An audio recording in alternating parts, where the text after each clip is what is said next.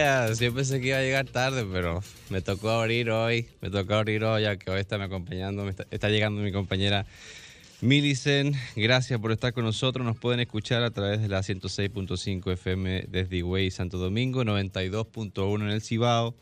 En el, sur, en el sur y en el este, 94.7 FM y en Samaná 88.5. Tenemos muchos temas interesantes, por supuesto, que hablaremos y hablaré del PLD, del PLD y su consulta ciudadana el día de mañana. Pero hay otros temas más que interesantes también. Gracias por estar con nosotros. Estaremos hasta las 10 de la mañana. Buenos días a mi compañera Milicen Uribe. Buen día, Felipe Vallejos, uno de los mejores analistas en comunicación política en el país y en el mundo, claro que sí.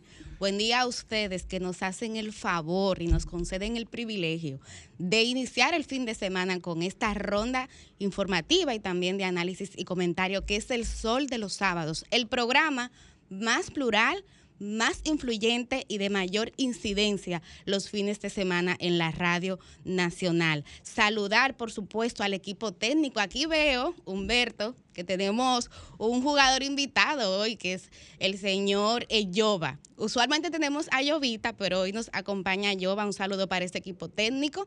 También para nuestra productora, super mega productora, Jennifer Peguero, así como también para cada uno de los integrantes de este equipo, el señor Yuri Rodríguez, quien nos honra siendo el coordinador del mismo, la querida Liz Mieses, regidora no de la circunscripción 1, sino El de todo el país, así mismo, regidora del pueblo, a mi querida Sucia Aquino Gotró, la versátil, a Cristian Cabrera, el periodista joven, nuestra compañera Roselvis Vargas, que está en una misión diplomática muy importante y muy interesante, Felipe. Sí, la vi. eh, ¿La viste? Como andaba, creo que en la India. por En ahí. la India anda doña Roselvis y bueno, una servidora, Milicen Uribe, la embajadora del pueblo. Como tú dices, muchísimas informaciones interesantes. Ha sido una semana eh, súper movida, tanto a nivel nacional como internacional.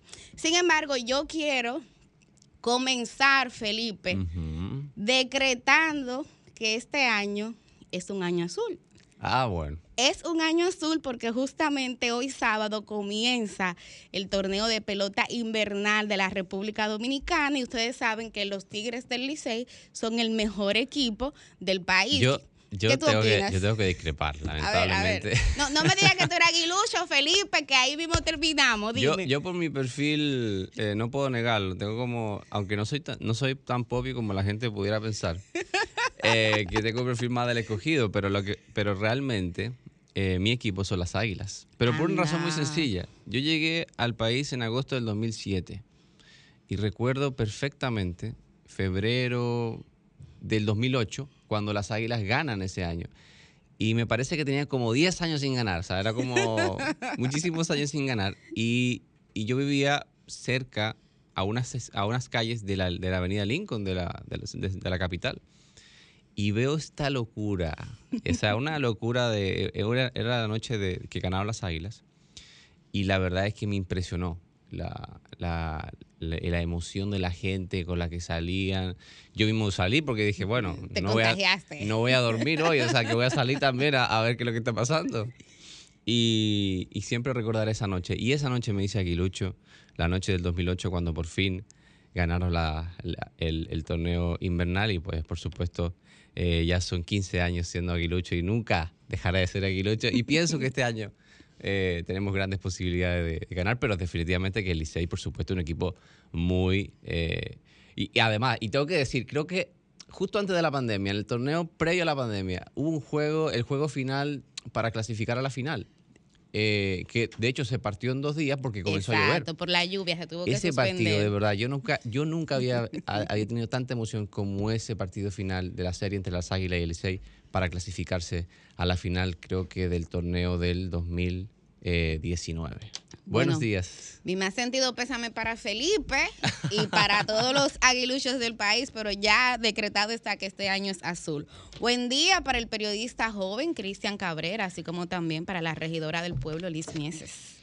Muy buenos días, buen día a todo el equipo, buenos días a todas las personas que nos sintonizan cada sábado por aquí en el Dream Team de la radio, Sol de los Sábados. Señores, eh, como dice Milis, en este año está azulito. Buen día, Cristian. Humberto, búscate una canción del Yo lo liceo. quiero ver. Humberto, por favor. Yo lo quiero ver en Humberto. febrero ustedes dos. Buenos días. Sí, tú sabes que yo, yo soy el, el fanático más raro, porque tú sabes que la cuerda siempre buscan darse a la que pierde. Sí. Y en los casos que me ha tocado perder, hay que yo salgo con orgullo con mi gorra azul. Ahí es que yo me la engancho. Claro. Hay veces que cuando gano, como que me pasa. Espera, espera, Como que pasa ¿Tú esa- también eres aguilucho, Cristian? No, Liceísta. Ah, liceísta. Pero Cristian es un hombre inteligente, Felipe, Liceísta. por Dios. Tú me ves que la vida. Va- No, vamos no, líder. Aquí son gente con unos, unos son personas con conceptos, ¿verdad? Claro. Licey. Mira, Yuri es del Licey y Doña Susi es escogidista. Sí, Esas son la- las notas discordantes. Oh, Dios. Y Roselvis. Roselvis no sé. Es más, vamos a llamar a me, la- tiene- me da pinta como de Licey. No, no, no. Vamos a llamar a la India ahora mismo. para determinar eso.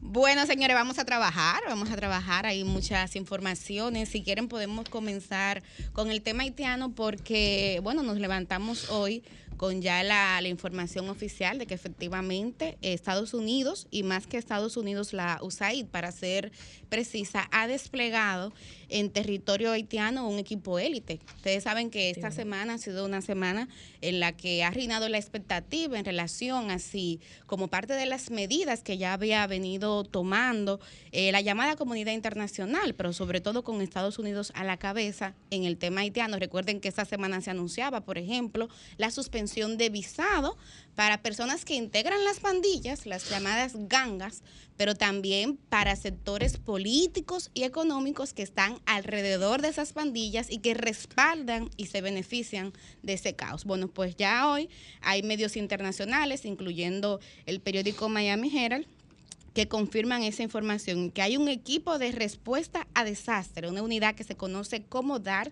que está ya en territorio haitiano. ¿Qué les parece a ustedes, jóvenes aún? Era justo. Yo creo que era justo que no solamente Estados Unidos, sino que debe de haber un gran bloque eh, mundial, se pudiera decir, porque la situación de Haití todos los días está más caótica. No sé si fueron vieron ayer un video donde eh, haitianos ya desesperados, parece, con los bancos cerrados, irrumpieron en las sí. instalaciones de un banco en, en muestra de desesperación con la, con la situación que se vive en la República de Haití. Y definitivamente creo que es un primer paso a buscar, por lo menos mediar eh, esta situación y ver lo mejor que se puede salir de la misma. Tú sabes que ahí hay, una, hay un tema que me preocupa. Y qué bueno que tú lo mencionas así, primer paso. Porque no quisiera yo pensar que esta sería la única decisión que habría respecto a Haití.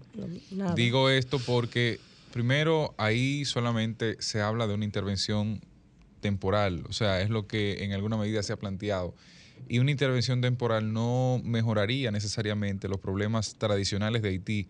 Quizás la situación coyuntural de las bandas sí, porque Haití lo único nuevo que tiene dentro de su cuadro, vamos a decir así, clínico, es el tema de las bandas. Históricamente y sobre todo después del terremoto del año 2010, Haití ha tenido serios problemas de estabilidad democrática, ha tenido serios problemas para el tema alimenticio, ha tenido serios problemas para el acceso a salud, que me parece son elementos vitales para el desarrollo de cualquier nación. De manera que eh, mi preocupación mayúscula en este proceso es que se limite a un control de, el- el- de las bandas en Haití y que eso represente sencillamente una especie de parche en el tiempo que indiscutiblemente genere eh, el- la sensación de que, bueno, el compromiso se cumplió, pero no, no desarrollamos Haití en alguna medida para que pueda en el tiempo caminar por, su propio, por sus propios pies y seguir generando las situaciones de que, que en 5, 8, 10 años, quizás más, quizás menos, nuevamente se tenga que tomar una decisión de intervención precisamente porque no se encaminó por donde podía automáticamente seguir su trayecto. Yo estoy totalmente de acuerdo con Cristian. Pienso que la situación de Haití, eh, no quisiera decir que no hay solución, pero históricamente ha sido un, país en esas condiciones lamentables, de, un país explotado, un país donde no ha, ha habido institucionalidad, ni muchísimo menos eh, desarrollo económico y social. Sin embargo, pienso que este tema eh, de quizás y del objetivo inmediato, la urgencia inmediata son las bandas, evidentemente, eh, por un tema hasta de seguridad nacional para la República Dominicana y el tema del control. En cualquier momento, y cuidado si ya no, las bandas criminales en Haití tienen el control o están cuasi gobernando. Pienso que eso es una situación de emergencia donde amerita una intervención, eh, póngale como usted quiera, de pacificación o militar, si se quiere, para poder de alguna forma eh, estabilizar la zona. Sin embargo, pienso que Haití, el problema de fondo de Haití, eh, amerita un plan de varias décadas. Y lo podemos, y hay una prueba reciente.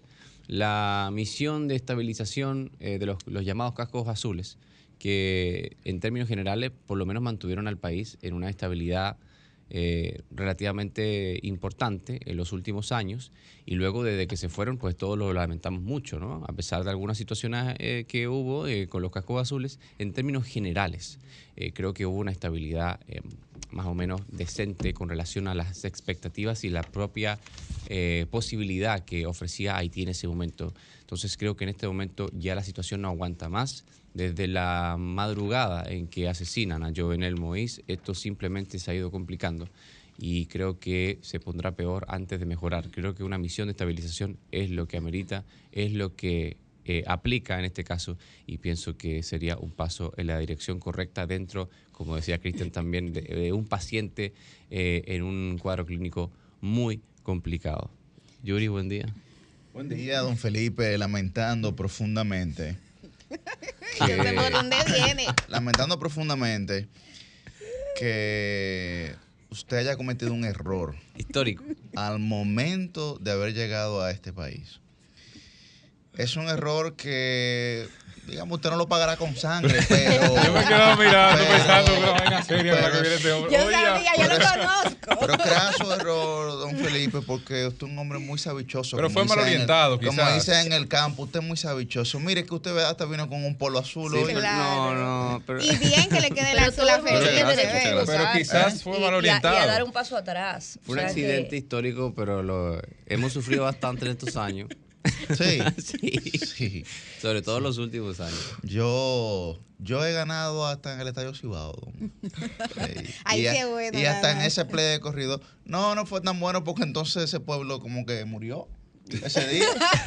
no había. no. Literalmente. Cerraron No, había ni una, no había ni una luz Era para que tú no prendida. gozaras. Cerraron Tú todo sabes que, temprano. Felipe, yo no sé si, si el tiempo que tú tienes aquí en el país, pero an- antes, hace mucho tiempo, no sé si todavía sigue igual, tú ibas a Santiago y entre las 12 del mediodía y las 2 de la tarde, todo, Todo eso parecía un pueblo fantasma. Sí. Porque el santiaguero a las 12, eh, a las 12 cerraba Igual y se iba a almorzar. sí, una república diferente, ellos creen que son Sí. españoles. Tienen derecho a la siesta. que- Entonces, Una cuando el Licey gana ya, eso se convierte en un pueblo fantasma. Así es. Pero bueno, señores, hay otros temas. Eh, vamos a hablar de una de las principales informaciones, Yuri, que tiene en agenda el país para este fin de semana. Me refiero a la consulta que va a realizar el Partido de la Liberación Dominicana y a la que invita a toda la ciudadanía que no esté, no forme parte de padrones de otros partidos, para elegir a quien pudiera ser, ya una vez formalizado y con los plazos eh, legales correspondientes, el candidato o la candidata. Y me encanta en este caso poder hablar con esa perspectiva de lenguaje de género, porque hasta cierto punto fue una contienda paritaria. Hubo en un momento tres mujeres y tres hombres Sí. aspirando. Pues esa consulta, eh, Yuri, va a tener lugar eh, este fin de semana y bueno, eh, la suerte está echada, como decía tristemente activo el doctor de Joaquín Balaguer.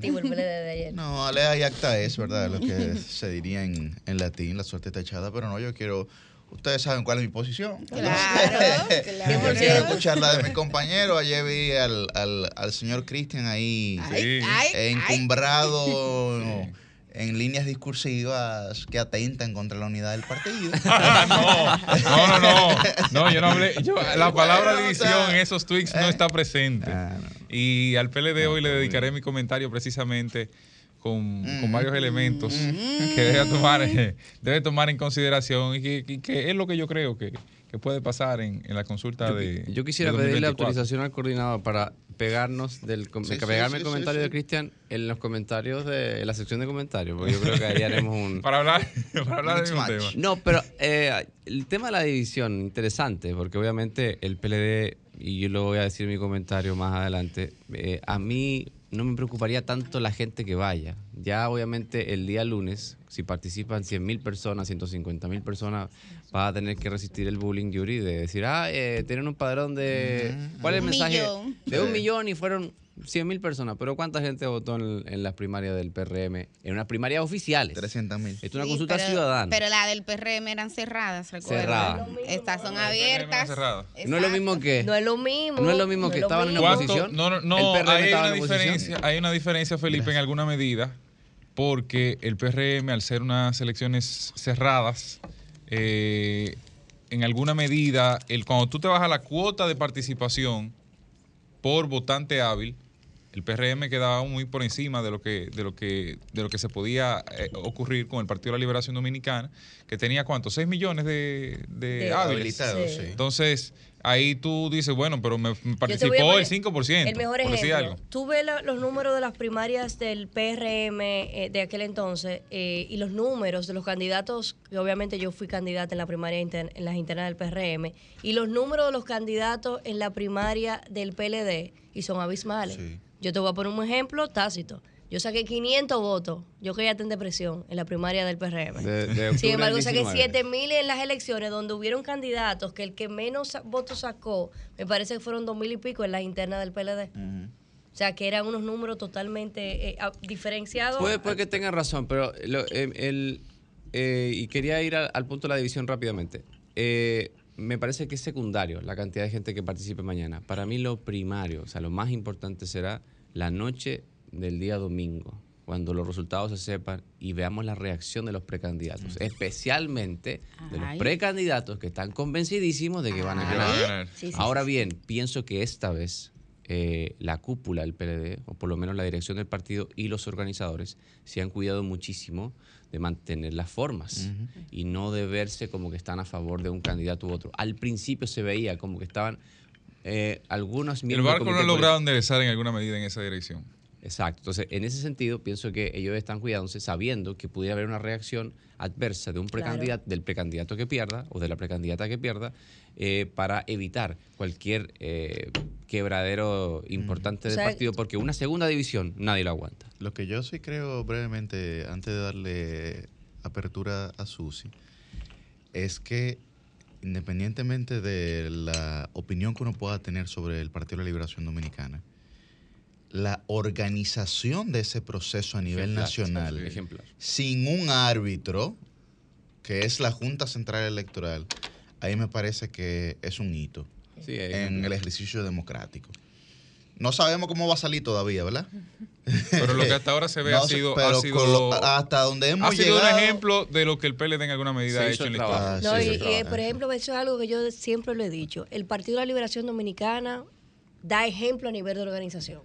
O sea, y lo dice una, una persona de otro partido, yo creo que el PLD es el partido más organizado que tiene Sí, lo es, eh, eh, la República Dominicana. O sea, Buen los día, Susi. militantes son sumamente disciplinados y organizados. Chicos, coincido con ustedes, coincido eh, en varias de las cosas que han planteado, en cómo se ha manejado, como señala Felipe, la neutralidad del proceso. Hay gente que uno ve que está eh, de lleno en organización, que uno sabe cuál es eh, su candidato o candidata, que desde hace tiempo han venido trabajando con estas personas. Sin embargo, ya al momento en que se decidió eh, que este era un proceso que había que continuar, que había que llevar y que los cargos de estas personas durante eh, toda esta modalidad de participación o de consulta, pues iban a implicar que ellos dirigieran en alguna medida cómo iba a ser este proceso de elección, pues asumieron con, con disciplina eh, todo lo que conlleva una posición como esta. Precisamente es lo que establecen los principios de esa organización, como eh, ya se corea desde hace muchos años, es ser un soldado consciente, valiente y disciplinado, y es lo que debe exhibir el Partido de la Liberación Dominicana de cara a esta consulta que va a tener lugar en el día de mañana. Eh, coincido en este ejemplo de eh, organización y de ser famosos por lavar los trapos en casa, que debe permanecer después de que termine esta contienda, si podemos llamarlo de alguna manera, y que se den los resultados. Aquí en República Dominicana creo que ni siquiera el partido de gobierno gana solo en unas próximas elecciones, por lo menos no en este momento. Y es importante la manera en que cada uno de los actores políticos se comporten para poder eh, lograr alianzas con miras a alzarse con la ñoña en las próximas, en los próximos comicios. Creo que la inteligencia emocional debe primar. Eh, recuerdo un consejo que me diera una persona hace muchos años que en política usted tiene que tener la capacidad de sentarse con una persona que en el pasado le haya podido hacer daño o usted haberle hecho daño a esa persona, dejar eso atrás y seguir hacia adelante porque lo importante es un objetivo común. Espero que se exprese esta capacidad de consenso al final, que eh, no hayan pataletas de nivel que nos han tenido acostumbrados. Eso dependerá de la separación de, los, porcentajes. Eh, organizaciones políticas, así que vamos a ver cómo bueno, se va a comportar quieren, quieren colocarlo desde esa visión, pero no es que quieren, es la historia, Yuri, es la historia que dice eso. Todos los partidos que han tenido una separación de poco voto han terminado perdiendo las elecciones y dividiendo. En República Dominicana, por lo menos, yo no sé en México, yo no sé en Uruguay, yo no sé en Estados Unidos, aquí. Pero del patio. no se adelanten, compañeros. Hoy, justamente en la entrevista central de este Sol de los Sábados, vamos a tener la participación de Andrés Navarro, quien forma parte de la comisión organizadora de esta contienda. Y bueno, pues ahí podremos, eh, Yuri y también dilucidar, algunos de, estos análisis, de estos estas perspectivas. Pero bueno, hay otro... de las transformaciones de los métodos de pensamiento de Hay otros... Ay, Dios mío, Además, yo sé que... Se fue Yuri, llegó el Ay, Dios mío. Yo sé que es duro. Yo sé que es duro. No, no, no, yo sé que es duro. Para otra persona que... Pero espérese, yo sé que es duro, permítame, para algunas personas, para algunas personas que en espacios, digamos, a los que pudieran acercarse, no encuentran democracia. Bueno. No encuentran democracia. Es duro. Adelante, Milicia Moribe. Palabras han habido. Bueno, yo quería seguir avanzando con la ronda informativa y hacer brevemente referencia también a un hecho que me llamó la atención. Ayer se graduaron 901 rasos que forman y formarán parte ya oficial de la Policía Nacional, pero tienen un elemento distintivo y es que a diferencia de lo que pasaba en promociones anteriores, esa sería la primera que dura no ni tres ni seis meses formándose, y pongo formándose entre comillas, porque soy de las que creo que era un tiempo totalmente innecesario. Eh, esta es la primera promoción que duró un año.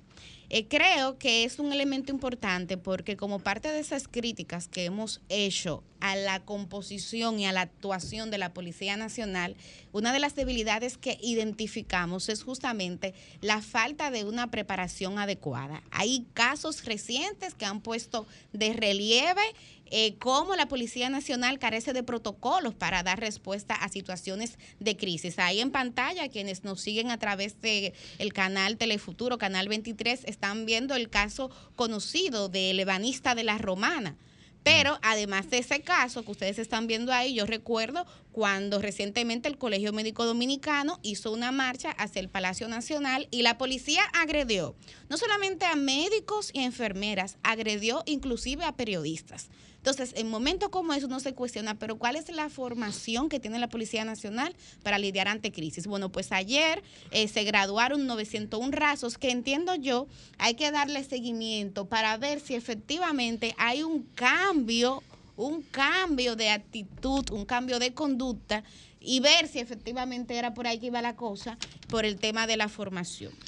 En eso yo quiero también eh, eh, comentar que, al igual que como hablábamos del caso de Haití, que lo veo muy positivo, creo que también, al igual que Millicent, es algo que nosotros como ciudadanos debemos darle el seguimiento pertinente, pero también entendiendo de que esto es una primera etapa, de que los cambios quizás no los vamos a ver de la noche a la mañana, pero sí es importante que la ciudadanía dé el seguimiento pertinente a estas nuevas autoridades ya formadas con una formación distinta a lo que teníamos conocido hasta el momento. Que esperemos que esta formación sea una formación más democrática y de respeto Y de- a los derechos humanos. Inteligencia emocional a los Inteligencia queridos emocional, policías de la muy República bien. Eh, Dominicana. no tengo una visión, disculpa, no tengo una visión apocalíptica, digamos, de... Pero casi.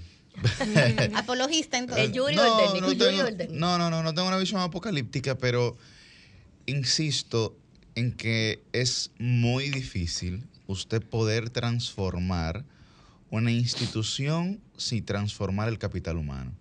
Bueno, pero por eso Y- mismo, y, Yuri. bueno, pero lo que pasa es que ese método de formación que ahí se está implementando, usted puede adquirir mayor conocimiento o capacidades de respuesta, pero no necesariamente eso genera una transformación en las actitudes y aptitudes del capital humano. Porque usted ve gente muy inteligente que es extraordinariamente pedante, por ejemplo, o atropellante. ¿Entiende? Ujú. que no puede ni siquiera, digamos, inteligente en términos intelectuales, Sí, me sí, refiero, sí. no en términos no emocionales. emocional. Correcto, que no puede ni siquiera lidiar con una discusión de otra persona a pesar de ser una, una- un ciudadano formado, no educado, porque la educación se da en la casa y la formación en las escuelas o, correcto. digamos, en los institutos donde usted se forma. Por eso creo que el desafío sigue siendo mayúsculo y la inversión, digamos, no solamente en recursos, pero también en tiempo y en metodología, tiene que duplicarse ahí para que las cosas, digamos, puedan salir un poco. Mira, a a la. Policía Nacional yo creo que le, que le tiene que hacer un análisis, como lo tiene que hacer el Partido de la Liberación Dominicana, de que ahora mismo están eh, bajo la lupa de toda la ciudadanía. Es, es cierto, señores. Ustedes, yo lo veo así. Yo veo la consulta del día de mañana como un gran reto para el Partido de la Liberación Dominicana, porque dependiendo de los resultados de la misma, los resultados de respuesta de todos los PLDistas, es que la sociedad va a ver si ese partido verdaderamente va, va a mantenerse como se ha mantenido con los años, al igual que la Policía Nacional. O sea, la policía hoy debe de manejarse como los políticos. Señores, tienen a todo el mundo encima y ese tipo de actitudes como la que se vio en ese video que, que pudimos Sí. ver aquí son totalmente repudiadas y ahora contamos con una sociedad que anda con unos celulares esperando que pasen algo para darle video. Claro. Entonces yo creo que, que yo lo veo más de la forma positiva, así lo veo como una primera etapa y creo que la ciudadanía debe mantenerse como está vigilante y también subiendo porque está ya, yo creo que eso es lo más efectivo que ha habido a nivel de sociedades, que las redes sociales es verdad que afectan muchísimo, pero también nos ayuda a nosotros a ser un estado más transparente en todo el sentido de la palabra. Pero no puede ser, y perdón que interrumpa, Cristian, las redes sociales, el mecanismo de regulación del que adolezca la institución. Creo que es una buena herramienta que usa la sociedad para poder manifestar lo que le molesta, pero insisto siempre con el tema de regulación porque creo que ahí radican los grandes males del funcionamiento no adecuado de todas las instituciones que tenemos, tanto a nivel público como privado. Cuando usted no regula, cuando usted no supervisa de manera apropiada, entonces ocurren cosas. Eh, entiendo lo que dice Yuri de que hay que trabajar de manera más profunda en la formación del individuo, pero creo que otras naciones también nos han demostrado que algo que funciona de manera efectiva son directrices claras y consecuencias para el que no las cumpla. Ese trabajo tan profundo en usted hacer ese ser humano integral con esa de conciencia conlleva mucho esfuerzo y conlleva también un, un tiempo de que los actores de la sociedad vayan subiendo con esa formación, porque no es algo que a usted se le puede imponer de la noche a la mañana y usted va a cambiar eh, su conducta de un día para otro. Sin embargo, nosotros sabemos que usted se comporta ya cuando usted es un adulto formado de acuerdo a lo que le permitan. En el lugar que le permitan a usted hacer lo que le da la gana, usted lo va a hacer. En el lugar donde usted tiene consecuencias eh, de estas acciones, pues entonces usted se comporta de otra manera. Entonces la regulación entiendo que es lo que más hace falta. Es lamentable que nosotros como sociedad estemos utilizando, como bien señala Liz, las redes sociales para hacer ese trabajo de regulación que hace falta no en la Policía Nacional, en todos los aspectos de nuestro país. Miren, Don Cristian. señala la nota de la Policía Nacional que ellos graduaron 901 cadetes. Lo primero que no son cadetes. Los cadetes duran un proceso de cuatro años de formación Sí. y salen con el rango de segundo teniente. ¿Cómo se llama en este Son caso? rasos. Estos son, Rasos. estos Son alistados, estos son, Que el primer rango de oficial, correcto. exacto, son, son, Son ofi- son- oficiales, son, eh, oficiales, oficiales sí. inferiores. Porque son académicos. Me Popularmente rasos se Sí, le llama. eh, no, rasos son No, estos. no, no, no, Lo no. que, lo que No, salen Mili, Lo que ahora. pasa es que sal- lo que salen de la academia, lo que son académicos, Académicos, que duran cuatro, cuatro años años, en formación. salen como oficiales porque salen con una segundo profesión. teniente. Ya, correcto. Ese es el rango con el que salen. Segundo teniente, que van escalando eh, hasta llegar eh, a capitán en el, dentro del rango inferior y de ahí adelante pasa mayor. Y cuando ya se colocan como mayor, ya son oficiales superiores. Pero en este caso, de entrada, hay que aclarar si son cadetes o si son simples alistados. Digo lo de simple no porque sean menos humanos, sino porque tienen un rango inferior y en la policía eso tiene un peso enorme. En cualquiera de las instituciones castrenses eso tiene un peso enorme. Pero el rango inferior implica una menor formación. Claro que Es sí, lo importante claro que sí, resaltar. claro que sí. Y se supone que tiene otro tipo de trabajo también. Correcto. Y un menor Eh, entonces, También. aquí hay que tomar en consideración ese elemento. Pero además, eh, me gusta que dentro del pensum, porque uno dice, ah, sí, duraron un año estudiando. Sí, pero ¿qué duraron estudiando ese año? Creo que es un tema importante. ¿Bajo qué modalidad? Dentro del pensum, según lo que informa la policía, está el tema de derechos humanos, derecho constitucional, derecho penal, derecho procesal penal, la ley orgánica de la policía, cortesía y disciplina, operación de patrullas, control de disturbios civiles, intervenciones policiales, manual del uso de la fuerza, defensa personal y manejo de Word y Excel. De manera que ahí veo, digamos que elementos básicos que, perfecto, están presentes. Ahora, mi temor con la policía es que Pero no hay nada conductual ahí. no, lo que lo único que de cortesía y disciplina es lo más que veo, Y- es lo y- más que veo y manual de uso de la fuerza. Y manejo de disturbios civiles. Eh, Entonces, eh, ¿cuál es mi preocupación? Bueno, la policía por rango. El oficial superior que manda a esa patrulla, que no se formó bajo esa modalidad, ¿qué va a hacer? Cuando usted responda, no, es que no me enseñaron eso, eh, comandante. No, no, no, pero es que yo le mandé a que haga eso. O sea, es una realidad. Qué bueno que se dé el primer paso. Qué bueno que se dé el primer paso. Ahora, es un tema que trasciende generaciones. Ahí hemos visto casos de gente que se supone debe estar formada. Lo que, lo que le dieron en la patada en el pecho los otros días al muchacho, se supone que deben estar formadas porque tenían uniforme al menos de cuerpos especializados dentro de la Policía Nacional. Y eso, y eso de verdad que afecta bastante la realidad de los dominicanos en este proceso. Ojalá que el resultado sea positivo. Ojalá que sea positivo, porque eso es lo que queremos. Esperemos que sí.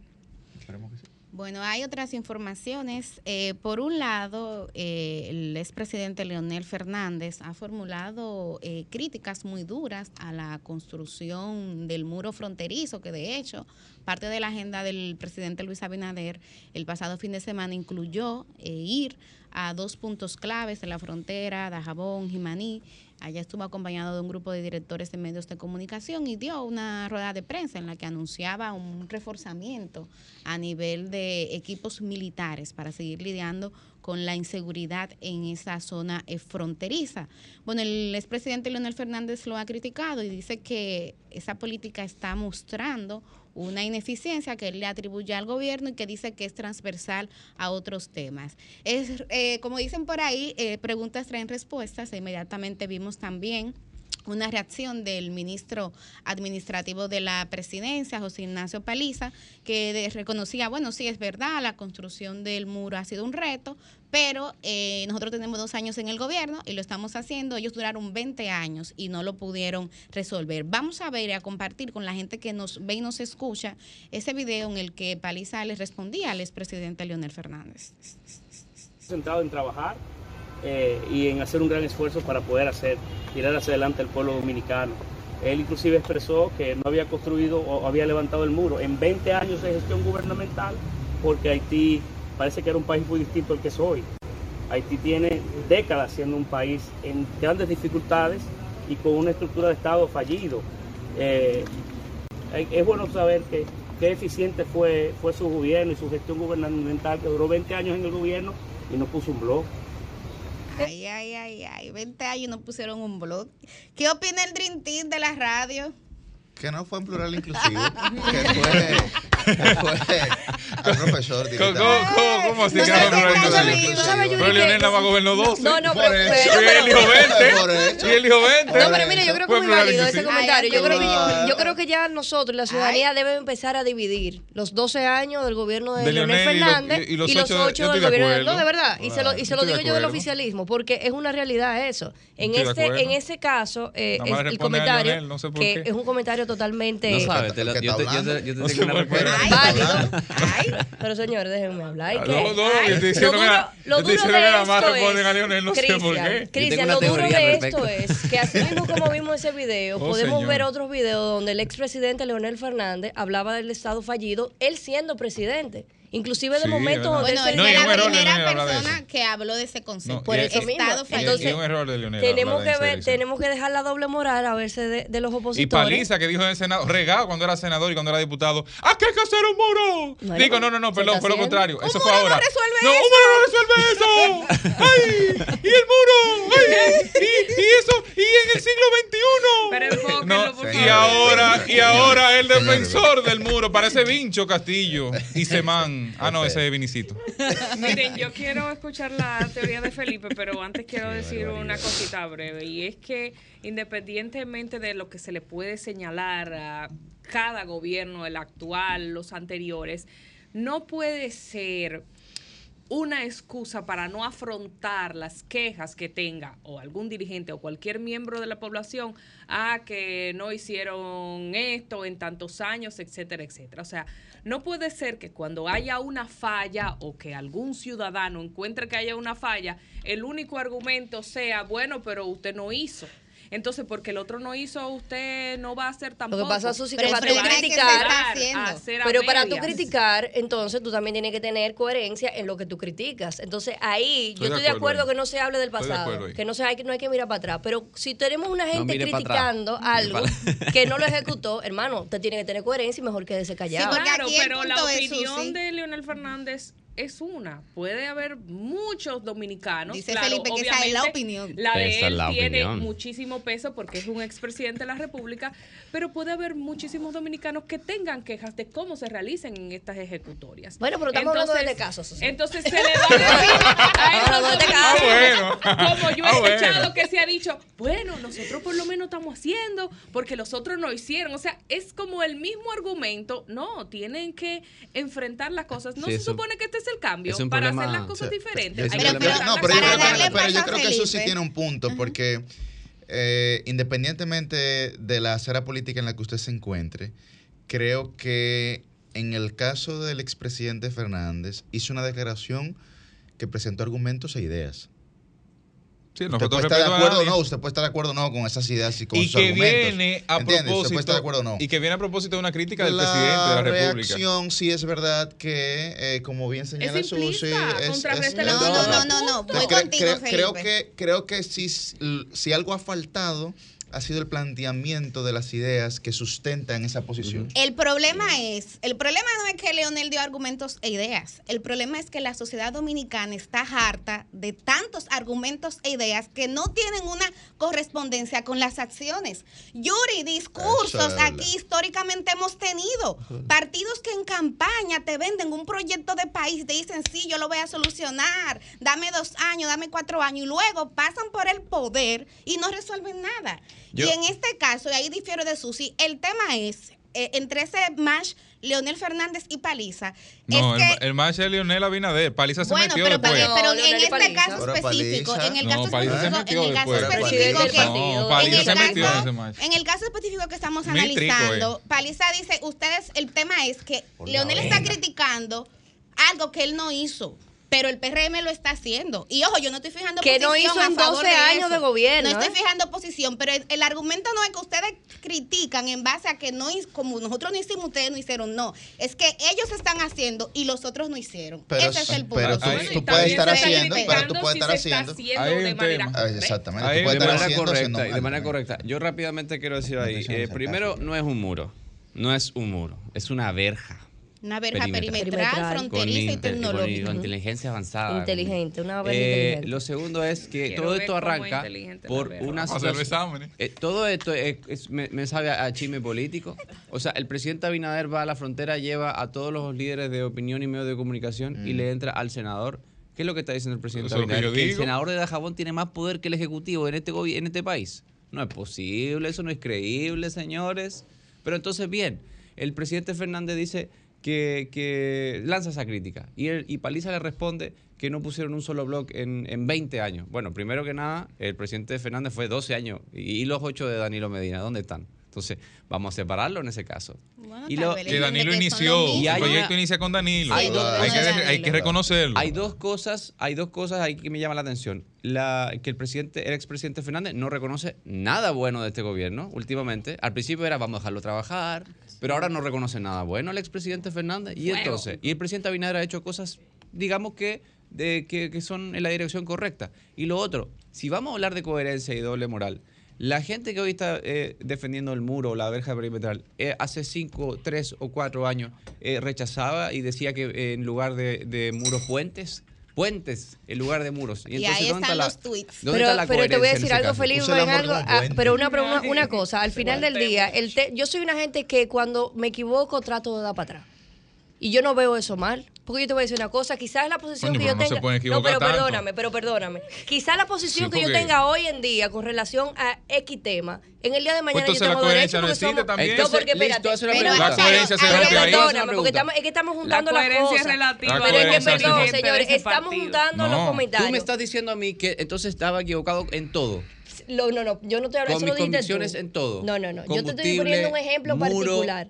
Óyeme, corrupción. Aquí lo que pasa es que nos estamos desvirtuando del tema. A la crítica viene al presidente Leonel Fernández, porque si usted duró 12 años gobernando, no fue una gestión de cuatro, fueron 12 años gobernando. Usted no puede venir a criticar algo que se está Vamos a haciendo hacer ahora. el hilo cronológico Puede de lo hacerlo. que va- Puede a Pero, hacerlo. ok, tú puedes hacerlo y también tienes un derecho Tal a vez, réplica. digo yo, Tú tienes un derecho a digo réplica. yo. Claro que tal sí, eso- vez eso no se le quita a nadie. cambio de política de estas autoridades frente al tema haitiano, que en la oposición decían no muros y que es mi posición, y ahora la cambian, es que el contexto haitiano ha cambiado, señores. ¿Qué ha cambiado? No, Ah, no ha mí sigue cambiado. el mismo. Pero no, pero entonces ah, ahí mismo, perdón, no, no, espérate, espérate. perdón. El No ha mismo, No ha el mismo, no, no, no, el mismo ministro que le responde dice ahí, ah, pues Haití hace décadas que viene siendo lo mismo. Él Décadas. mismo lo dice. No, no, pero entonces yo- no ha cambiado. Pero todos, cambiado. señores, todos sabemos y, y nosotros no podemos que ha ser- empeorado, Se ha que ha incrementado. empeorado. Que ha empeorado. Mira, ok. la primera Pues entonces tienes razón, Leonel. el primer concepto para tú definir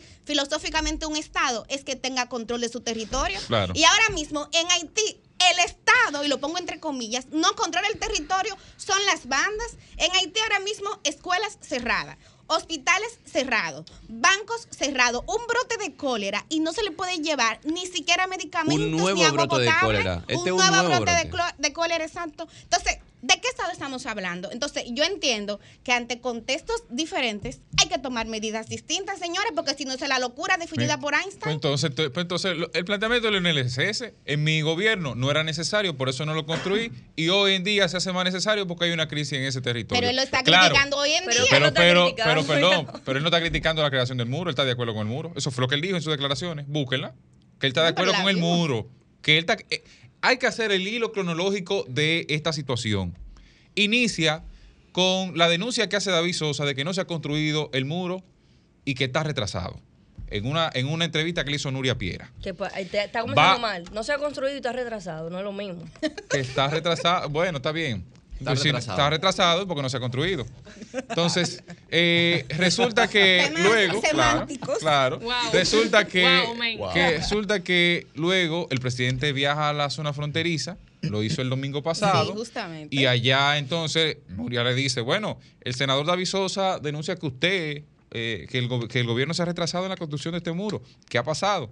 y le dice, y le dice él, no, si el senador Oigan esto, señores, pero ¿y ¿desde cuándo un senador ha tenido un senador, un senadorcito? Y que me acuse el senador No, David no, Sosa. no, pero un senadorcito porque tiene 30 mil habitantes y no tiene una incidencia en la economía Señores, dominicana. Señores, pero tú no puedes... Mira, Perdón, perdón, que perdón, Está bien, directamente pero- el senador, el senador es un actor económico Pero en el tema escuchen mi planteamiento. Un senador, por más fuerte que sea, puede ser amable, que yo creo que ha sido el senador más fuerte de los últimos El más poderoso. cacique 15 de años, el cacique de Higüey, no ha sido nunca más poderoso que un Que presidente de la por República. favor. Nunca en la vida. Eso solo lo dice aquel que desconoce el poder. Pero reconoce y el que presidente no desconoce de el poder porque el presidente... una incidencia. No. Una Claro que cosa, una cosa claro es cuota sí. del poder y otra cosa es limitar a un presidente de la República que tiene todas las herramientas jurídicas para expropiar una, unos terrenos sí. y decir, mire, esto es lo que se va a pagar, quiere usted o no quiera, y avanzar en su proyecto del muro. Entonces, ahí le responde el presidente Abinader. Luego, el senador le responde el miércoles en la sesión, una, una réplica, y le dice, no, dígale a los poderosos que usted pretende beneficiar comprándola a un cuarto del valor de esos terrenos y para luego que lo compren una especie de, de esquema, es lo que denuncia el senador ahí, a lo Donald Guerrero, a lo que se le acusó a Donald Guerrero, que se compraba, eh, la empresa lo compraba y lo vendía después al Estado. O sea, hacía un proceso de tercerización de la venta. Entonces, después le preguntan a Leonel y ahí Leonel responde. Y dice, yo no hice el muro en mi gobierno porque no estaba en las condiciones en ese momento para reaccionar a ello. Sin embargo, yo estoy de acuerdo con el muro. Mi crítica es orientada que si yo que para ti, que borrón, y entiendo que el muro debe estar en estas condiciones. Es eso. Yo, yo creo Entonces, que, ahí hay que definir la cosa clara, ¿eh? que la pregunta también que nosotros deberíamos hacernos. Y que, perdón, Danilo Sí. inició la verja aduanera, Tú le estás que pasando fue la la que, la que dio No. No, porque yo lo dije ahorita antes de que él hablara. Danilo inició la verja aduanera y eso concitó muchísimo rechazo en principio, pero tenía toda la razón en iniciarlo en ese momento. El pero es entonces, esa es la pregunta que tenemos, yo creo, importante que hacernos, que es la pregunta que debería generar el debate. Como bien decía Felipe, para salir de ese chisme político. Creemos, entendemos, tenemos las razones, los argumentos suficientes para validar que ese muro resuelve el problema con Haití. No lo resuelve, lo- Ese, lo, lo- es el lo debate. o sea, amortigua. Ese, ese, es ahí que nosotros deberíamos como sociedad, digamos, eh, no enfrascarnos, pero por lo menos entrar. Es justamente lo que estoy comentándole en el chat a, a Doña Monse. Un saludo para Doña Monse, que siempre nos Nuestra, da seguimiento. nuestra firma, nuestra un más honor, fiel. un honor contar con su audiencia activa. Eh, Donald Trump intentó construir un muro. ¿Y sirvió de algo? Un- estamos hablando de uno de los países más poderosos del mundo. Optó por esa solución, entre comillas. ¿Sirvió de algo eso? Las caravanas se lo han llevado por delante. ¿Sirvió de algo? Creo Mejoró bastante. Entonces, migrantes. yo estoy de acuerdo bastante. en que cada país tiene que tener control de su territorio y que tiene que ejecutar una política migratoria, inclusive por un tema de seguridad y hasta por un tema económico, porque hay que decir, el tema del muro tiene también unas implicaciones económicas, pero, y se lo decía doña Monse, el punto es que hay otras medidas que para mí son necesarias y que yo no las veo en carpeta. Por ejemplo, un plan de regularización, el tema de enfrentar la corrupción en esas fronteras. Yo nada de eso lo veo, no veo al gobierno refiriéndose a nada de eso. Ese muro Entonces, no- para mí un muro es insuficiente. Esa verja, porque que no entiendo por qué le seguimos diciendo Sí, sí, muro. sí, es una verja. es una más fácil verja. decir muro. Verja. Tiene cuatro palabras. Eh, señores, eh, esa verja o muro, como quieran ponerle, no va a tener ningún Ah, te resultado si por las vías, si por las puertas o por la- eh, la- los accesos legales, entre Exacto. comillas, siguen incurriendo en esa mafia de tráfico de personas. Mira, para, para darles un dato y cerrar, porque tenemos que ir con los oyentes, atención Jennifer Peguero. No La cierre. semana pasada en el periódico Listín Diario salió un reportaje de cómo el llamado Centro Vacacional de Jaina, que es la instalación a donde llevan los haitianos que se encuentran en situación de irregularidad aquí, se pagan 13 mil y 15 mil pesos para sacarlos de ahí o para hacerle llegar comida, hacerle llegar cualquier documento. Eso es, o sea, y eso sucede aquí, en la ciudad, no en la frontera, ante la vista de muchísimas personas. Entonces, eso es corrupción. Corrupción. Y como dice Felipe, no podemos tener el muro más eficaz, pero mientras haya posibilidad de que el factor humano pueda decidir de manera discrecional y lo haga motivado por el macuteo y por la corrupción, eso será insuficiente. Entonces, ¿cuál es el principal trabajo? El capital humano. Claro, Ah, pues, lo mismo de la eh, policía. eh, eh, la- Vamos entonces con el capital humano va- de este programa, vamos. que son los oyentes. Comunícate 809-540-1065. 1-833-610-1065 desde los Estados Unidos. Sol 106.5, la más interactiva.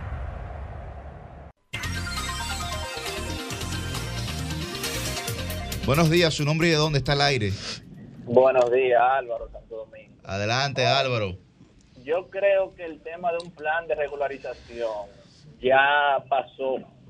Sea, aquí lo que tienen que regularizar es leyes migratorias y cada quien cumplir. Si usted no tiene acta de nacimiento en su país, no puede venir para acá, no se puede regularizar. Porque ¿cómo tú vas a hacer un plan de regularización con gente que no tienen documentos?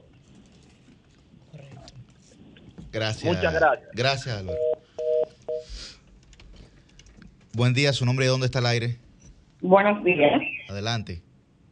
¿Cómo estás, amores? Zeneida Guzmán, Santo Domingo Norte. Zeneida, Zeneida, se notó por acá, ¿Y por qué tú no nos saludas, Zeneida? ¿Qué es lo que pasa? Dígale, brécate. Mi amor, ¿Y qué eh, es eso? ustedes son varios periodistas y cuando yo digo saludo, es para todo, pero Gracias. sin embargo, ¿Entendiste? Mili es mi amor, mi corazón.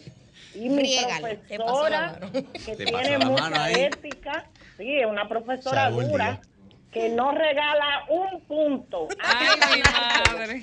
Yo creo que sería de aquí ya contigo por eso. punto, Y gracias a Dios yo me lo gané. Ella se lo ganó, Mi sí. tema de hoy es que yo coincido con el que llamó ahora mismo.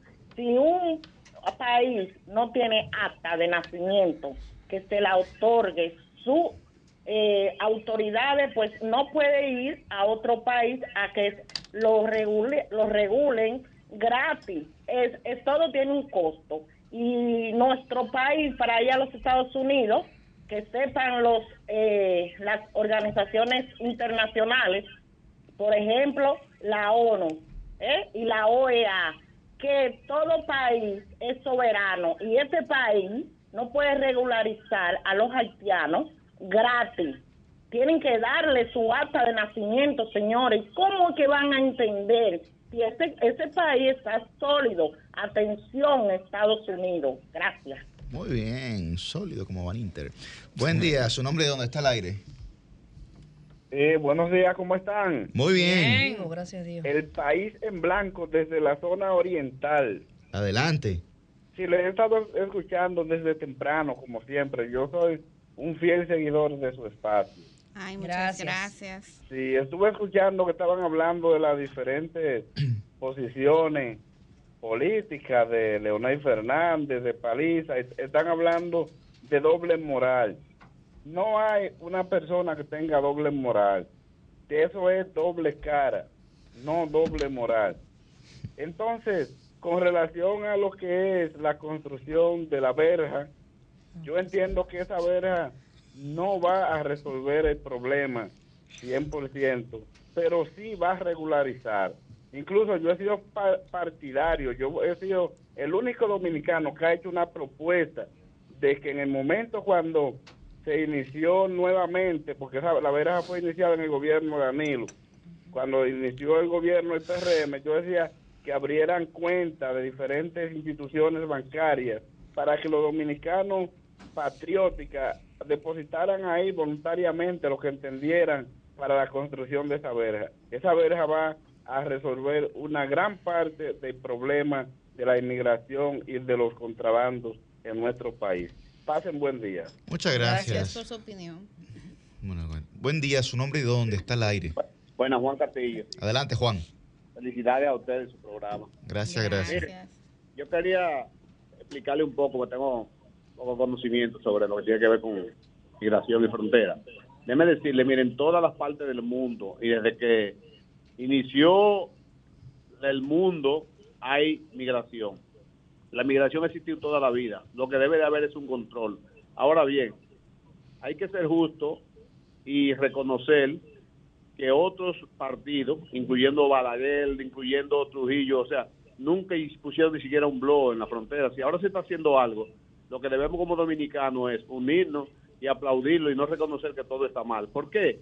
Porque ese muro, aunque ustedes no lo entiendan, el que no ha ido a Haití, yo que he estado en Haití, que he caminado esa frontera, ese muro va a evitar muchas entradas que hay que los guardias no pueden controlar, porque tampoco es cualquier muro, es un muro eh, que tiene unas especificaciones de sensores, de cámaras y de equipos de seguridad que serán monitoreados esos, eh, esos kilómetros de, de frontera que tenemos. O sea, con esto le digo que no se puede eh, realmente satanizar el muro porque en Estados Unidos ese muro que hay, esa verja que hay, también ha evitado muchas cosas, muchas entradas ilegales. O sea, que van a entrar, bueno, no le digo que no entren, pero se va a evitar la entrada masiva que está haciendo ahora. ¿Qué es lo que debe prevalecer? En los estrados de controles, que también van a haber equipos y guardias especializados, a ver el control ahí.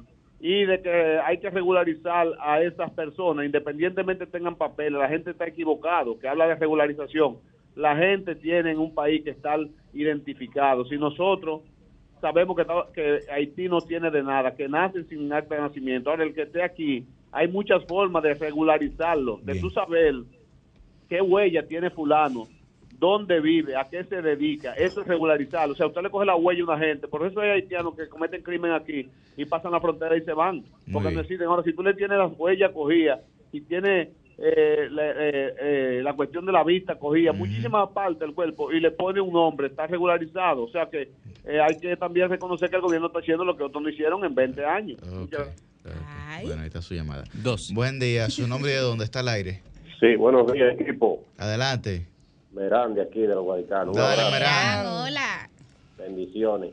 Mira, yo creo que quiero hacer un llamado reiterativo que hizo Zeneida Guzmán, nuestra comunitaria aquí de Santo Domingo Norte, y con relación a la fumigación. Necesitamos que por favor el Ministerio de Salud Pública se apersone por aquí porque realmente eh, hay muchos envejecientes y muchos niños.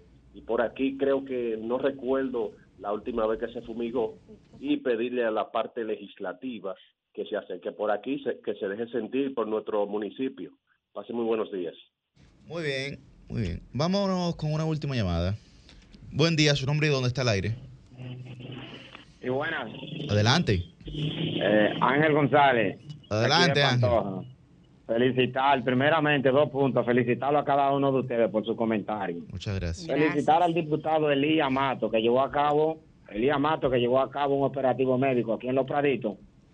Agradecido que aquellas personas que, que no tienen con qué comprar un medicamento, se les dio medicamento. Felicitar también a Luis Abinader, Luis Abinader, por esa iniciativa que ha llevado de ese muro. Y decirle a los opositores, a la oposición, que tengan argumentos. ¿Por qué? Porque ellos tuvieron 20 años, 20 años en el poder y nunca hicieron nada. Así que pasen buenos días y muchas gracias. Bueno, ahí está. Eh, un- usted tiene un saludo. Sí, sí, miren, quiero aprovechar eh, para mandar un saludo al estimado Denis Hidalgo. Denis es el conductor de un Uber que yo abordé ayer en la tarde y él me reconoció y aprovechó para mandarle un saludo muy afectivo a cada uno de ustedes. Dice que siempre está en sintonía con este sol de los sábados y que le encanta porque Denis es joven. Entonces dice, me encanta Mm. porque siento que estoy hablando con personas que son de mi generación y que manejan mis términos. Así que muchísimas gracias a Denis por esa sintonía y agradecer a cada una de las personas. A mí me encanta porque ya yo voy a un restaurante, voy a un salón, voy a una plaza y me encuentro con los fans de ustedes. Así que sumamente Antes de irnos a la pausa, tengo una pregunta tempranera, don Cristian. porque Sí, usted, sí. usted la concluido. La- Usted la la de concluido. ¿verdad? Usted la de, de la de cierre, pero tengo una pregunta ahí como para tirar el dado. Eh, y entonces, mm, con el tema haitiano nada más se va a hablar del muro, pero no se va a hablar de lo que trabajan en la construcción, en el sector agrícola, que mano de obra ilegal, barata, eficiente, a la que se le paga menos. Ay, cambio y fuera. y traída Ay, por los ultranas. La noche a mí me dijo que llegue el amanecer y en el cielo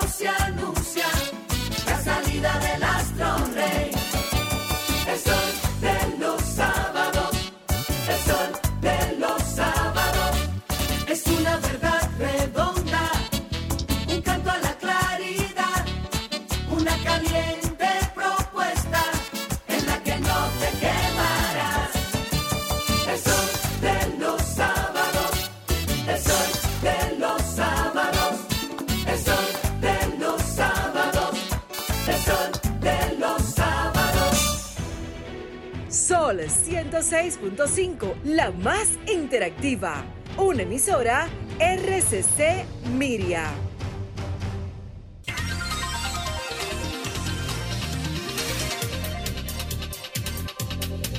A las 8 y 8 de la mañana es el turno del periodista joven, sin sesgos, sin prejuicios, ¿verdad?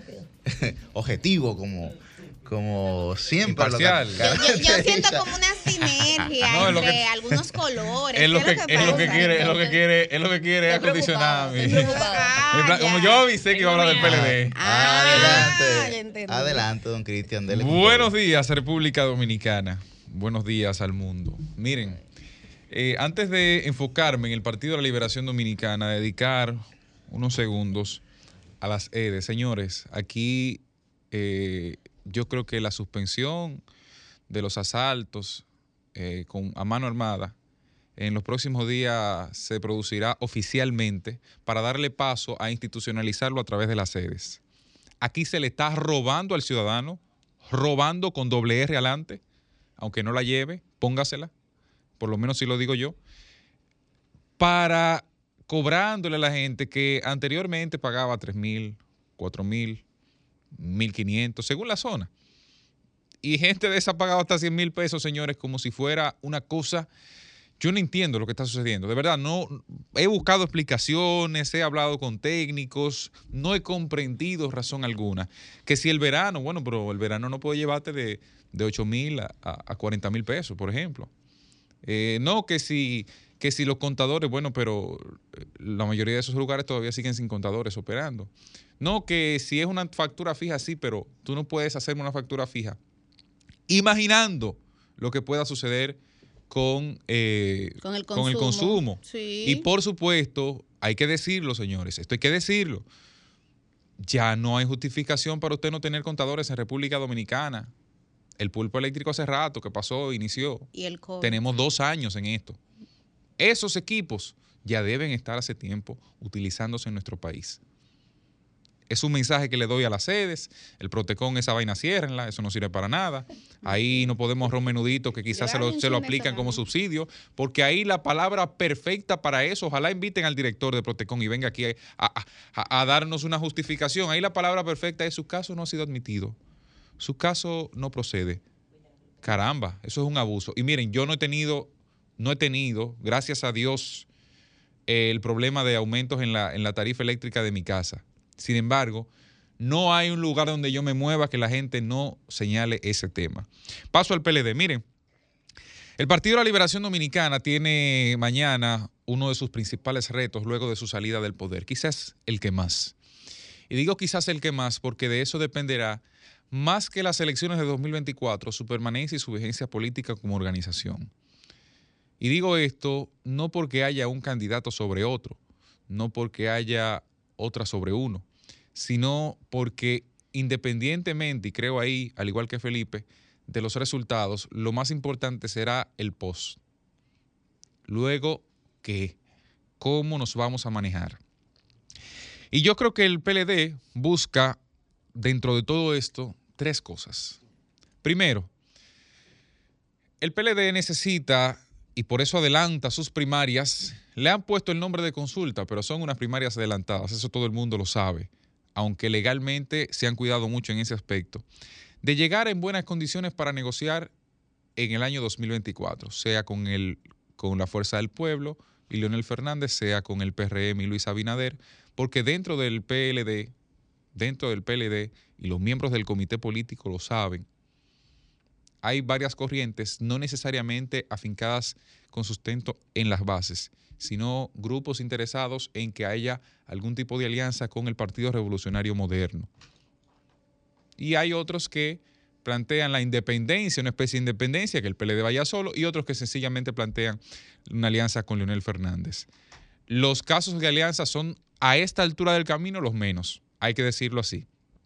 O sea, la mayoría del PLD está concentrada fundamentalmente en una especie de independencia electoral, que vaya solo a las elecciones o con los aliados que pueda conseguir en partidos minoritarios. Pero cuando hablo de alianzas, independencia me refiero a los tres partidos o a los tres eh, bloques, vamos a decir así, más grandes, que el PLD tiene uno de ellos. Lo segundo es que el PLD necesita de sus liderazgos locales y necesita mantenerlos. Y eso no lo puede hacer en una condición de desventaja para las elecciones de 2024. Por eso requiere alguien que encabece la boleta con cierta posibilidad o de negociar en buenas condiciones o de llegar a algún término a poder competir en segunda vuelta electoral por los resultados. Ahí van dos de los elementos planteados. Reitero, la condición y capacidad para negociar. No es lo mismo negociar con un 20 que con un 10, por ejemplo, con un 5 o un 8. Y también el tema de fortalecer los liderazgos locales, porque quieras o no, el problema del PLD está en el candidato presidencial. El PLD tiene muchas raíces. Como todavía tiene, señores, el reformista salió del gobierno en el 96 y todavía hay zonas donde usted, no se, donde usted se mueve y hay que hablar del Partido Reformista, porque son las referencias. Y eso aplica para alcaldías, para diputaciones fundamentalmente. Ya en el caso de la senaduría es distinto, pero el PLD creo que puede conservar algunas senadurías importantes. Y finalmente, la sustitución de Danilo en el liderazgo interno del PLD. A mayor fortaleza del candidato del Partido de la Liberación Dominicana, más en juego se pone la la, el liderazgo de Danilo a lo interno del Partido de la Liberación Dominicana, por un tema fundamentalmente hasta biológico. Y eso va en la inversamente proporcional. Mayor fortaleza del candidato, eh, menor posibilidad de permanencia de Danilo. ¿Por qué? Porque una vez hay un candidato, es el candidato quien asume, y tradicionalmente ha sido así en el PLD, me parece incluso está en sus estatutos, eso no lo recuerdo, por eso no lo aseguro 100%, el candidato asume la capacidad de negociación para un torneo electoral. Y son los torneos electorales los que históricamente han definido quiénes son los líderes. Peña Gómez no fue presidente del Partido Revolucionario Dominicano. Sin embargo, fue el líder de ese partido. No fue ni siquiera presidente de la República, por suerte. Digo por suerte, no porque necesariamente haya sido mal presidente, sino porque lo hubiésemos recordado hoy de una manera distinta. Sobre todo porque la salud no le iba a permitir eh, ni siquiera concluir su pensamiento. Y eso hay que tomarlo en cuenta. Además de que los partidos, y en el PLD ha pasado en otras ocasiones, necesitan abrumadora ganancia de quien quede en primer lugar porque en escenarios donde hay mucha cercanía entre el primer y el segundo candidato, se tiende a alegar fraude. Y si se, atiende y si se tiende a alegar fraude, se tiende a generar cismas. Y si, se ha, y si ese cisma se produce, hay divisiones internas que no permiten la cohesión necesaria para una competición en las elecciones venideras. De manera que me parece que en esos tres puntos se está enfocando el Partido de la Liberación Dominicana con este proceso que da pie al inicio de o su, o su realce tipo ave fénix o su caída como cualquier borracho compitiendo en unas elecciones en nuestro país. Cambio fuera.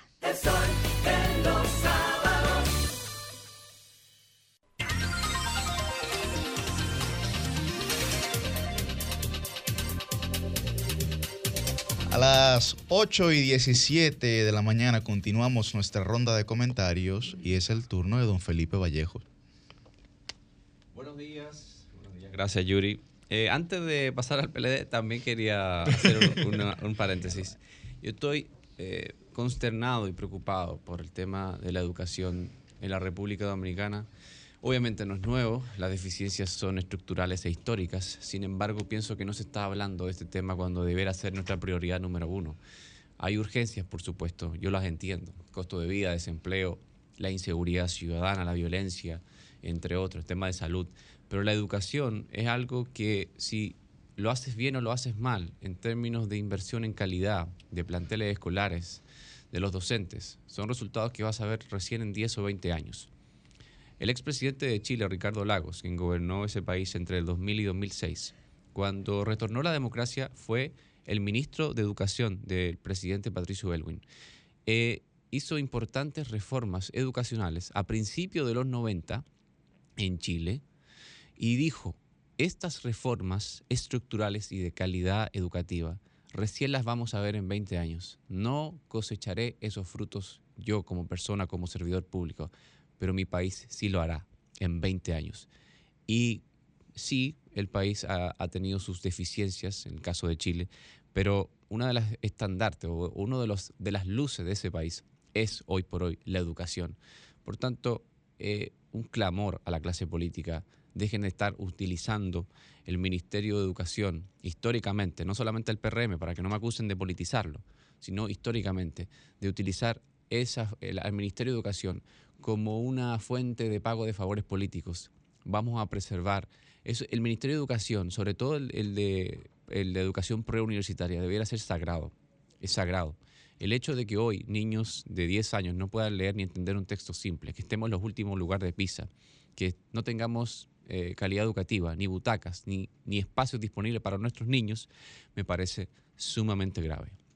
Bien, con el PLD, miren señores, yo también coincido con Cristian en este caso. Es el momento más decisivo por lo menos tres años. Pero yo digo que es el momento más decisivo y este domingo, 16 de octubre, es el día más importante del PLD desde octubre del 2019, cuando se dividió de manera formal. Hoy hay cuatro candidatos, tres con opciones, pero realmente esto se va a decidir entre dos, Margarita Cedeño y Abel Martínez. Me quiero preguntar retóricamente, y el oyente podrá responderlo, ¿qué pasaría o qué pasará si Margarita Cedeño pierde? ¿Cómo va a reaccionar ella? Pero al mismo tiempo, ¿qué va a pasar si Abel Martínez pierde?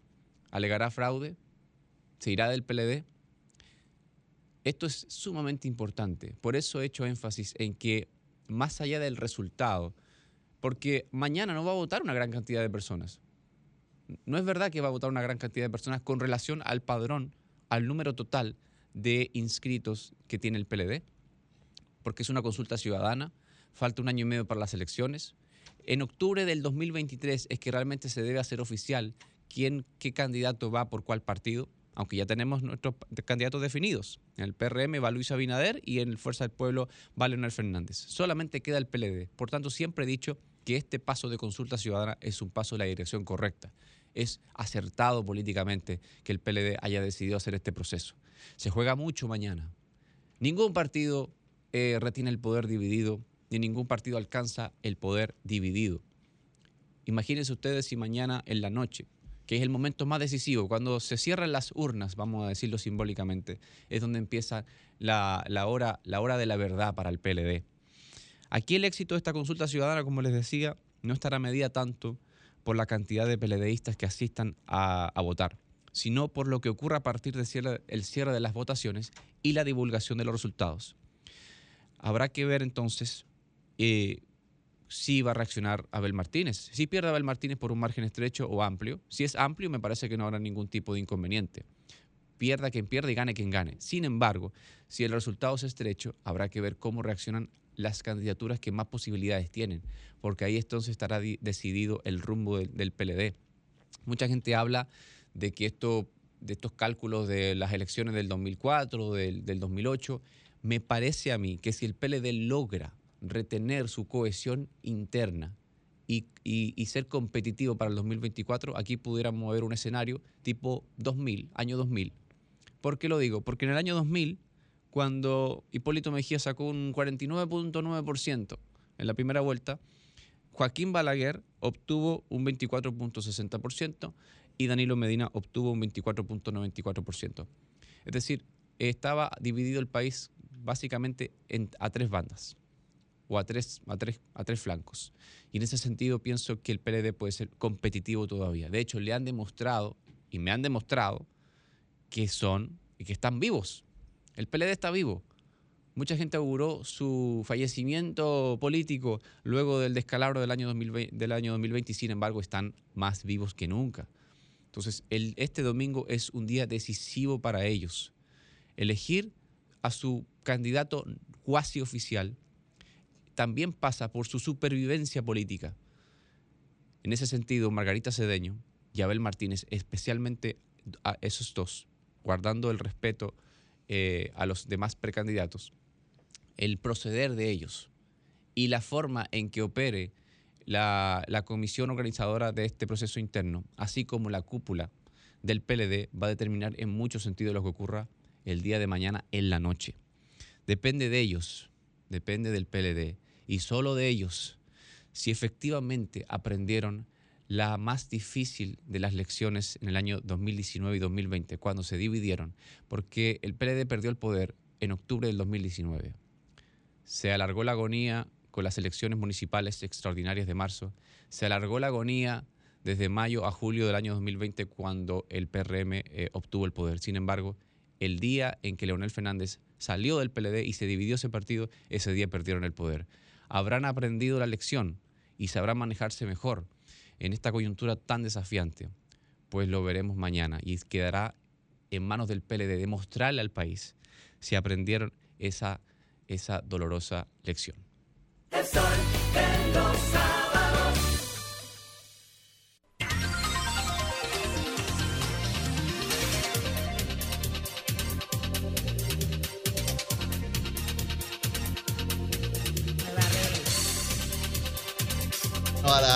las 8 y 24 de la mañana eh, tenemos a nuestra compañera Roselvis Vargas desde Nueva Delhi, en la India. Wow, man. Bueno, adelante, adelante para Roselvis. No se escucha.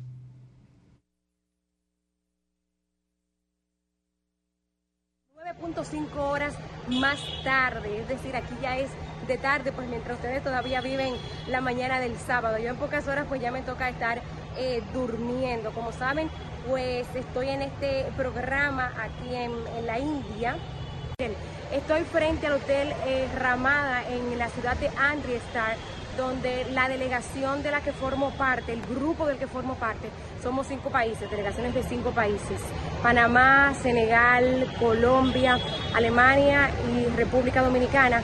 Pues hemos venido hasta esta ciudad de India para visitar el Golden Temple o el Templo Dorado o Templo de Oro pues es otro de, digamos, de los grandes monumentos que tiene este país, si se quiere, que en 2004 fue eh, incluido en la lista tentativa, que es la lista que tiene eh, India, pues, digamos, en la que luego estos espacios físicos pasarían a ser declarados patrimonio de la humanidad.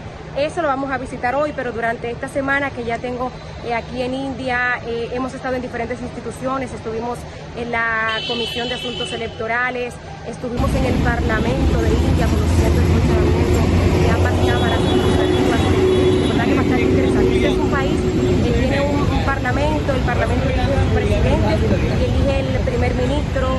De verdad que todo el funcionamiento es bastante interesante, de todas las instituciones eh, pues que tiene este país, señores, de 1.300 millones de habitantes.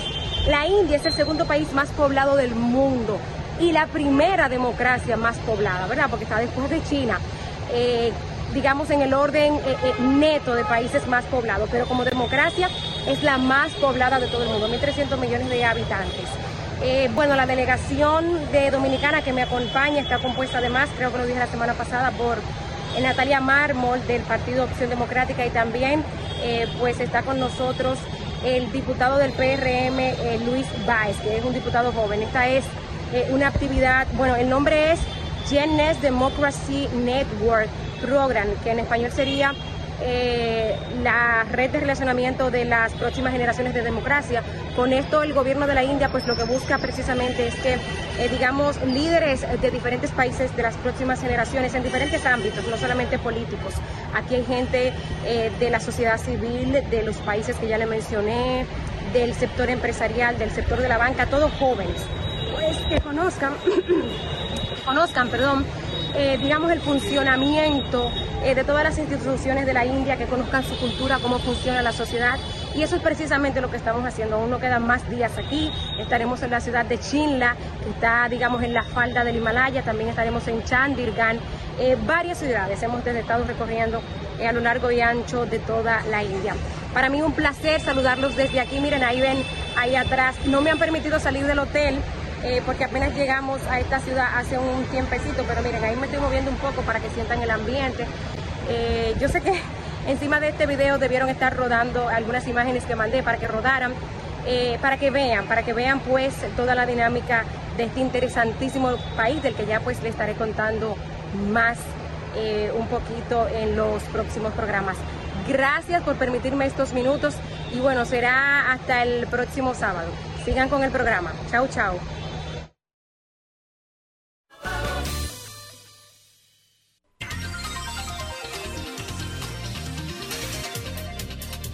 Continuamos en este Sol de los Sábados eh, después de recibir esta panorámica desde la India por nuestra compañera, ¿qué pasa?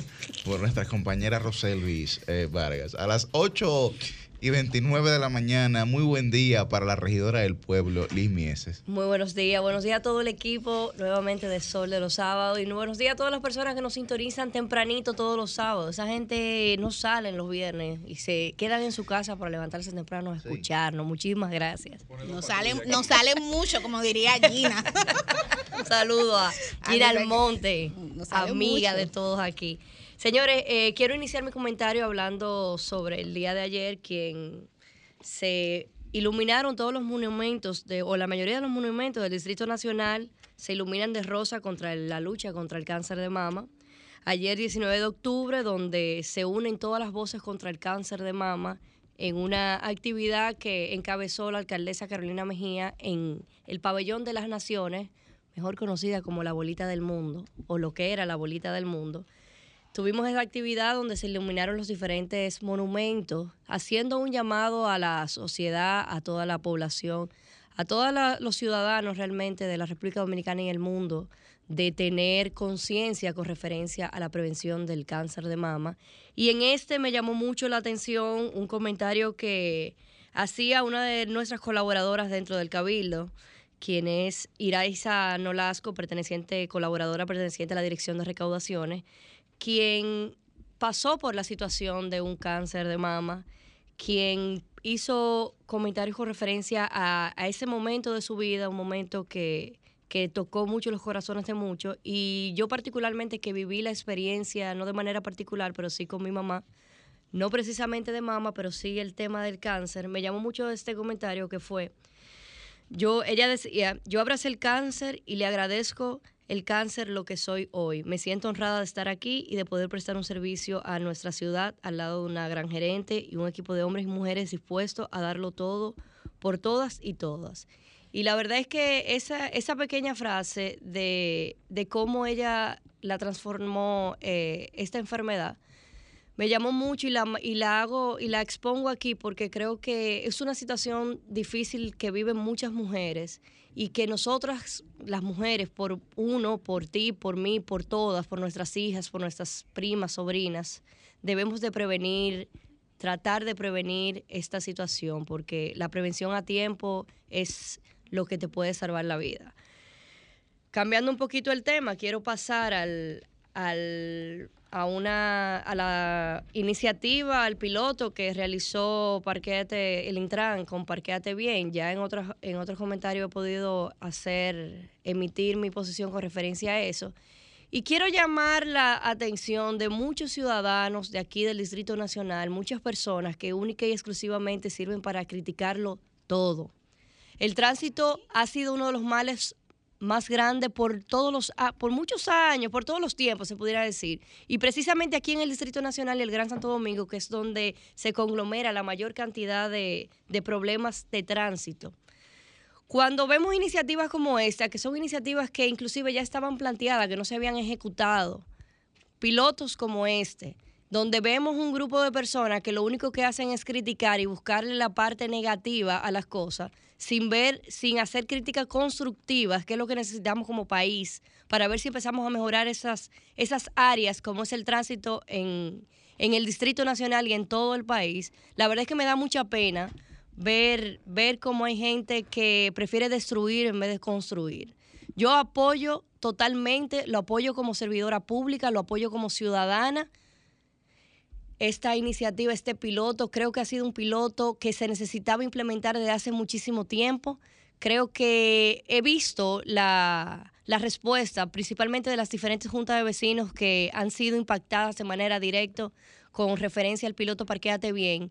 Y es necesario que se replique, no solamente en las 13 calles que está el piloto, sino que se replique, que se replique en el Distrito Nacional completo. Saludo la decisión de Hugo Veras con llevar a cabo esto y también aprovecho también para darle un espaldarazo y saludar la posición de Hugo con referencia a no aguantarle chantaje a los transportistas, con un comentario que hizo en esta semana que pasó con referencia al, a la especie de, de huelga, sindicato que quisieron hacer los transportistas eh, después del accidente, del lamentable accidente que hubo en la carretera de Higüey.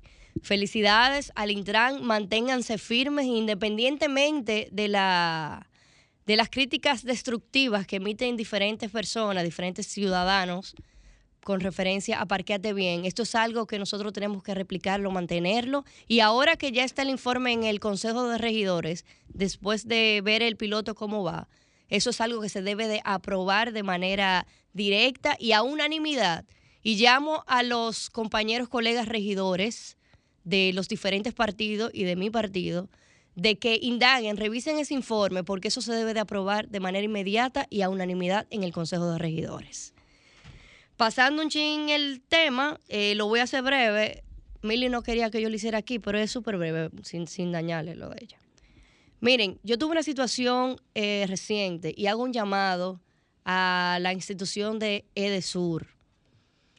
Se ha visto cómo hay un repudio, una situación con todos los ciudadanos con el tema del aumento. El presidente se, el presidente ha dicho que eso se echó para atrás y verdaderamente hay una, en el caso mío que tengo alrededor de cuatro meses corridos haciendo reclamaciones en Edesur por el aumento de tarifa, me la han arreglado. Tengo que reconocer que, que se me ha, que me han arreglado la tarifa. Ahora bien, Ayer se dio una situación, cuando usted va a Edesur a poner una reclamación, le abren la reclamación, le ponen a pagar el 30% de, de la facturación, en lo que la reclamación ellos pueden dar informe de la misma si es positiva o negativa. Sin embargo, a la hora que esa reclamación sale positiva o negativa, no me informaron, no le informan al cliente la respuesta de la misma y automáticamente te, te- te cortan la luz. Entonces yo hago un llamado a Edesur de que hay que tener tacto porque usted no puede ir a cancelarle un servicio sin uno tener una respuesta para emitir el pago restante. Le hago ese llamado a mi querido Milton Morrison, quien yo sé que está haciendo un trabajo a nivel gerencial muy importante en, en Edesur, pero tenemos que tener tacto en ese sentido. Cambio y fuera. El sol de los sábados, el sol de los sábados, sábados, el sol de los sábados. Sol 106.5, la más interactiva. Una emisora RCC Miria. Compadre, corríjame si me equivoco, pero es verdad que el aporte a mi fondo lo hacemos mi patrón y yo. Compadre, usted no se equivoca. Lo primero es que ese aporte para el sistema de pensiones es 9.97% del sueldo suyo y es hecho entre su patrón y usted. Ah, pero entonces yo no soy el único que aporta los chelitos para mi retiro. Eso es lo chulo del sistema. Si su salario fuera de 10 mil pesos, 287 es lo que pone usted. Y su jefe, 710. Del total, 840 pesos van directivo a su cuenta de capitalización individual. Y esta cuenta también crece con la rentabilidad de las inversiones que hace su AFP Popular. Ah, pero eso así es un palo. Hay que trabajar. AFP Popular, confianza absoluta. Para este sábado, Si aciertas con el combo de Supermas, te ganas. 315 millones. Si combinas los 6 del loto con el Supermas, te ganas. 215 millones. Si combinas los 6 del loto con el más, te ganas. 115 millones. Y si solo aciertas los 6 del loto, te ganas. 15 millones. Para este sábado, 315 millones. Busca en leisa.com las 19 formas de ganar con el Supermas. Leisa, tu única loto, la fábrica de millonarios. Mueve, mueve, mueve, mueve, mueve, mueve. Me mueve lo bueno, lo cómodo, lo nuevo. Mueve, mueve, mueve y montate seguro. Baja Pepo Móvil pa' que tú no pases apuro. Carro de paquete guay. Con el aire que pinta siempre high. El guía suavecito, montate en lo bonito. Tengo a los panes en taqui con mi carro nuevecito. Expo Móvil Ban Reservas, tu nueva movida ya está aquí. Del 27 al 30 de octubre. Precalifícate por WhatsApp al 809-960-2120. Ban Reservas, el banco de todos los dominicanos. Porque lo tuyo te pertenece y en ADAF lo sabemos. 181.478 afiliados han recibido más de 34.330 millones por ingreso tardío. Trabajamos por un sistema de pensiones que juntos podemos mejorar. ADAF, Asociación Dominicana de Administradoras de Fondos de Pensiones.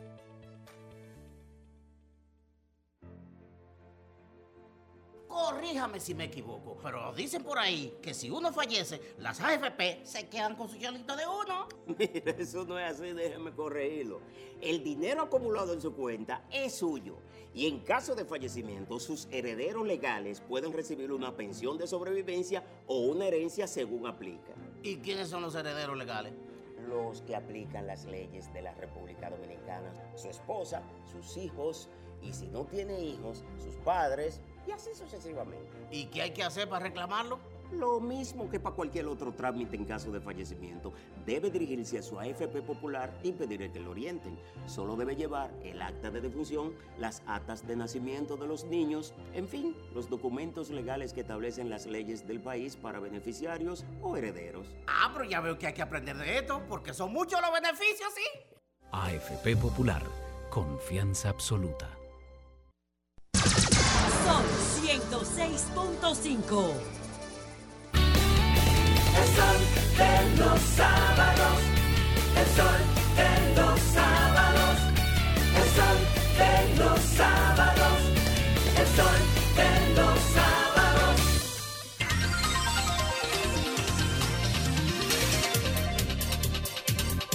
A las 8 y 40 de la mañana continuamos con esta ronda de comentarios en este Sol de los Sábados. Muy buen día para la versátil Susi Aquino Gotró.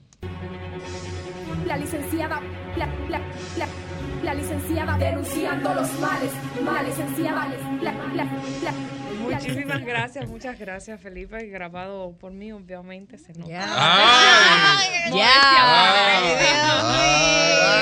Eh, voy a tomar unas vacaciones, vengo ahora. Miren, chicos, eh, yo como miembro de la Asociación Nacional de Jóvenes Empresarios eh, quiero saludar eh, pues la actividad que tuvo lugar esta semana, la asamblea extraordinaria para elegir eh, la nueva junta directiva y también la asamblea ordinaria para ya presentar al público general los logros, avances y hacer formal las fotografías del cambio de mando de esa organización, pues quiero señalar señalar algunos puntos que me parecieron importantes. Allí se presentaron, obviamente, como es costumbre, las memorias institucionales, que las tengo por acá, bastante completo este documento con todo lo que se hizo en 2021-2022 en esta gestión encabezada por Luis, Luis Manuel Pellerano, presidente saliente. Allí él habló de la responsabilidad que implicaba dirigir una asociación como esta en plena pandemia, de cómo él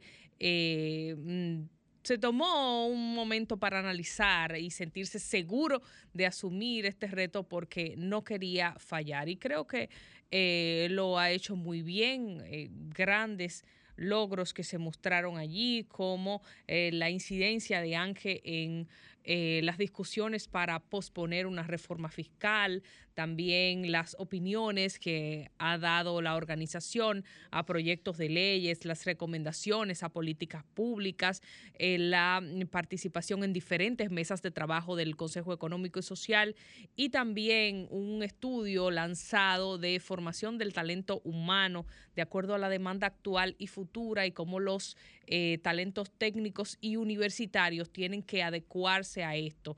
Eh, es importante porque siempre decimos en República Dominicana que no se forman las personas que requieren eh, los puestos de trabajo en nuestro país. Creo que esto es algo importante. Felicitar y saludar la gestión de Luis Manuel Pellerano y también saludar la gestión entrante de Jaime Senior, quien es ahora el nuevo presidente de ANGE, de todo lo que él expresó en su discurso. Me pareció eh, que debo rescatar que uno de los eh, pilares que él entiende fundamentales es la promoción de las mujeres empresarias en las posiciones de liderazgo en República Dominicana. Saben que es un tema que me toca mucho. Él, habló del ejemplo de su abuela, como en aquel tiempo, pues esta mujer con estudios en el extranjero vino a República Dominicana a revolucionar, a, a dirigir en el sector empresarial y cómo así su madre y todas las mujeres en su vida han sido importantes para que él tenga esa visión. Felicitar a Sol Disla, eh, nuestra querida colega y amiga directora ejecutiva de esa organización que se ha fajado a hacer un trabajo de calidad como ella acostumbra en todas las posiciones que ha desempeñado y pues también saludar a mis amigos Jonathan Ruiz de Cormidom y Tamara Vázquez, directora de la Escuela de Turismo de UNIBE, que fueron reconocidos como socios destacados junto a otros miembros de la organización que son valiosos. Creo que esto es algo que debe preservarse y que deben las organizaciones del sector privado seguir eh, dando su granito de arena al país. A veces se habla mucho de los empresarios y de cómo los empresarios adquieren eh, posiciones de comodidad económica, pero siempre es bueno que desde esas posiciones y organizaciones traten de retribuir con aportes a la sociedad. En otro orden, señores, eh, lamentablemente, y el tema central de mi comentario es lo difícil que es ser niña en República Dominicana y cómo las niñas de nuestro país parece que están totalmente desprotegidas. En esta semana se celebró, se conmemoró, fue un aniversario más del Día de la Niña, que más que un día de fiesta es para reconocer todos los escollos que tiene una niña a nivel mundial para desarrollarse y cómo está en desventaja en muchas cosas. A raíz del décimo aniversario de este Día Internacional de la Niña, la UNICEF eh, revela que en República Dominicana el 65% de las adolescentes entre 15 y 17 años ha sufrido violencia sexual. Y eso es algo que nosotros tenemos que mirar no solamente para escandalizarnos, sino para actuar al respecto, porque a veces las cosas se hacen virales, nos indignamos, pero al final no se toman las acciones necesarias para acabar con estos males. Algo importante que dijo la UNICEF es que los perpetradores de estos crímenes regularmente son los que están en el entorno cercano de la víctima, donde ella ni en su casa puede sentirse segura. Son en las escuelas, en las familias, en el mismo seno del hogar, los espacios más inseguros para las niñas, donde sabemos que, bueno, hemos tenido avances, pero todavía falta mucho. Se hizo una ley que prohíbe el matrimonio infantil, se eh, hizo una política pública para la prevención y la atención de uniones tempranas y embarazo adolescente. Sin embargo, la encuesta en hogar más reciente revela que el 20% de las mujeres jóvenes tiene su primer hijo antes de los 18 años. Es decir, que el 20% de las mujeres antes de la mayoría de edad, siendo menores de edad, ya son madres. ¿Y qué oportunidades puede darle a un hijo una mujer que se encuentra en esta condición que todavía está en una etapa de formación? En las investigaciones eh, de En Hogar se dice que las cifras aumentan. Es un 34% entre la sección de la población más vulnerable en materia económica y un 49% las que solamente han terminado la primaria y el 2% de las eh, niñas de nuestro país tuvieron un hijo antes de los 15 años.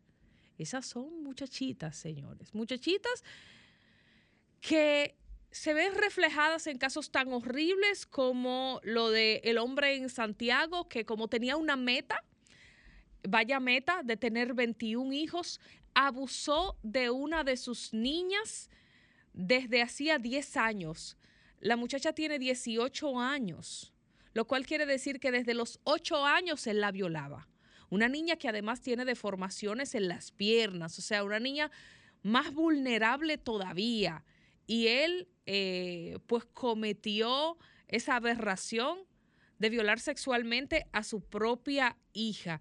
Y señores, esta niña, aparte de todo, sufrió un ataque de preclancia al momento de dar a luz un hijo que es de ella y de su papá. Cosa más terrible todavía. Así como también vimos el caso del panadero que admitió haber violado y matado a una niña de nueve años de edad en el 2020. Le venía dando seguimiento al Ministerio Público. No quiero repetir la forma horrible del relato de cómo él se aprovechaba de la niña para, para tocarla y de por ella decir que lo iba a contar a sus padres porque se sentía incómoda, entonces él decidió matarla de una manera terrible que yo no quiero reproducir estas palabras aquí en este programa. Yo creo que nosotros siempre pedimos justicia sobre estos casos, pero en este momento también necesitamos pedir prevención. Prevención porque lo que no queremos es que hayan más cifras de niñas violadas, de niñas maltratadas, de niñas ultrajadas, de niñas asesinadas, que no pueden ni siquiera tener la opción de reponerse de un hecho tan trágico como ese, porque simplemente el abusador, al ver lo que ha cometido, decide también, luego de matarla en vida, matarla finalmente. Nosotros necesitamos educación sexual en las escuelas, como lo he dicho en otros comentarios anteriores, para que los menores de edad puedan defenderse hasta de sus propios padres. Porque el señor ese de Santiago fue su papá. Tu papá que te viole desde los ocho años de edad, señores. ¿Qué es esto como sociedad?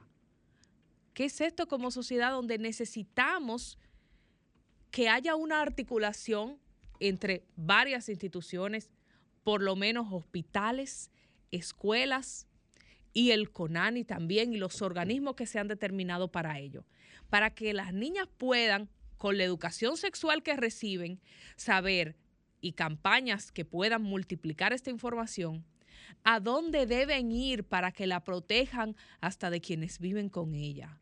Sepan que en las escuelas se le diga cuando pase esto y esto y esto está mal y sepan a qué autoridad van a ir para que las cuiden. Definitivamente no podemos seguir en esta condición, no podemos seguir teniendo a las niñas de República Dominicana en un total estado de indefensión y desprotección y que cada día más siga siendo una tragedia ser niña en RD.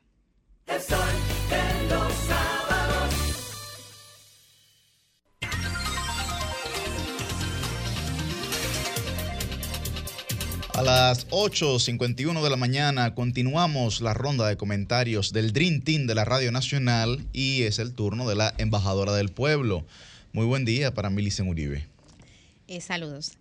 Algo huele mal y no en Dinamarca, como se afirmó en aquella famosa obra Hamlet de Shakespeare, sino en el sector eléctrico dominicano específicamente en lo que tiene que ver con la facturación de la energía eléctrica, lo que popularmente se conoce como la luz.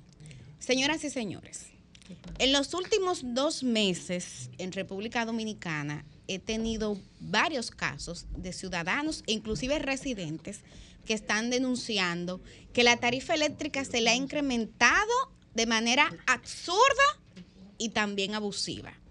Estamos hablando que en promedio los aumentos van desde un 50 hasta un 100%. Todo esto pasado por debajo de la mesa. Yo eh, hace unos días, porque hace un tiempo que le vengo dando seguimiento a este tema, publiqué en mi cuenta de Twitter una pregunta. Yo dije, ven acá, ¿Alguno de ustedes la factura eléctrica le ha subido? Ahí están viendo el tweet. ¿Le ha subido de manera inesperada? Y respóndame si, si el caso es afirmativo en cuáles es. Pues yo recibí, hay que decir, la mayoría de las respuestas por DM de personas que todas me decían que sí y me hablaban inclusive de todas las sedes. De modo que no es un problema de una sede en específico. Bueno, pues yo he seguido investigando y además algunas personas me han contactado y me han denunciado eh, casos absurdos, por ejemplo, el de una persona que vive fuera del país, recibía una factura de mil pesos y de un momento a otro la luz le llegó de 12 mil pesos. Escuchen eso. Mi caso propio, yo el consumo histórico en mi casa ha sido entre 3 mil y 5 mil pesos, pues el mes pasado me llegó de 10 mil pesos, como si yo mínimo hubiese decidido emprender y hubiese tenido ahora una empresa en mi casa. O un, sa- un salón, un salón de belleza, Liz. Bueno, o una discoteca, dice Yuri. Bueno, eso no se queda ahí. En uno de los otros casos que me llegó, que también me llamó la atención, es de una persona que vive sola en una casa pequeña y la luz, una primera vez le llegó de 3 mil pesos, ya la última factura, que fue la del mes pasado, le llegó de 7 mil. Pregunté a mi círculo cercano y en todos los casos hay un patrón. En periodismo, cuando hay un patrón, hay un hecho. Entonces me dedico, ok, sigo investigando y veo que efectivamente luego en estos días hay algunos casos que inclusive han llegado a las redes sociales, se han hecho virales y vi que inclusive David Ortiz, el famoso ex pelotero de grandes ligas de la República Dominicana, Salón de la Fama, se refirió al caso. Vamos a compartir, Jova, un, un post que él puso en Instagram donde llamaba la atención del presidente de la República. Él decía, como en el país de no- como en el país de nosotros una noticia mata a la otra, recuerden a Orlandito con el de tema mata tema. Él decía que quería llamar la atención sobre el abuso y el desorden que están pasando en la compañía eléctrica de la que él mismo decía ha sido víctima y terminaba señalando que es en República Dominicana, en este país, todo aquí es un relajo. Y miren la carita de, de enfadado que puso David Ortiz. Miren hasta por dónde va el tema. En ese sentido, el otro o uno de los principales problemas que yo advierto, y ya podemos bajar, Yoba, es la falta de transparencia y la mentira.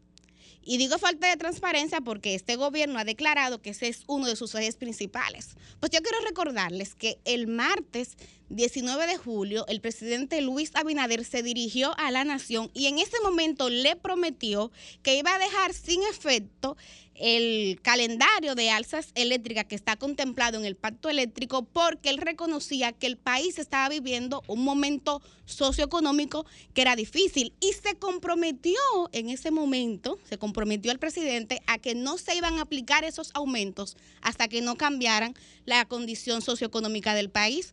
Ustedes saben algo, esta semana el Banco Central emitió su informe mensual de índice de precios al consumidor.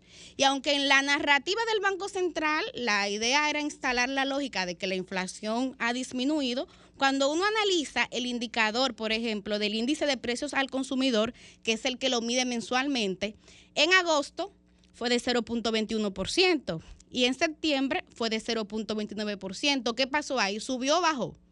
Subió. Entonces, ¿qué significa esto? Las condiciones socioeconómicas siguen siendo las mismas, amén de que a nivel interanual o inflación acumulada se pueda ver efectivamente una tendencia a la baja. Pero en el día a día todavía la gente aquí está comprando todo y todo más caro. Entonces, es en ese momento en el que las autoridades dominicanas, pese a que prometieron lo contrario públicamente, le van a aplicar un alza eléctrica general y sin ni siquiera notificárselo. ¿O todos estos casos son aislados? Yo creo que no.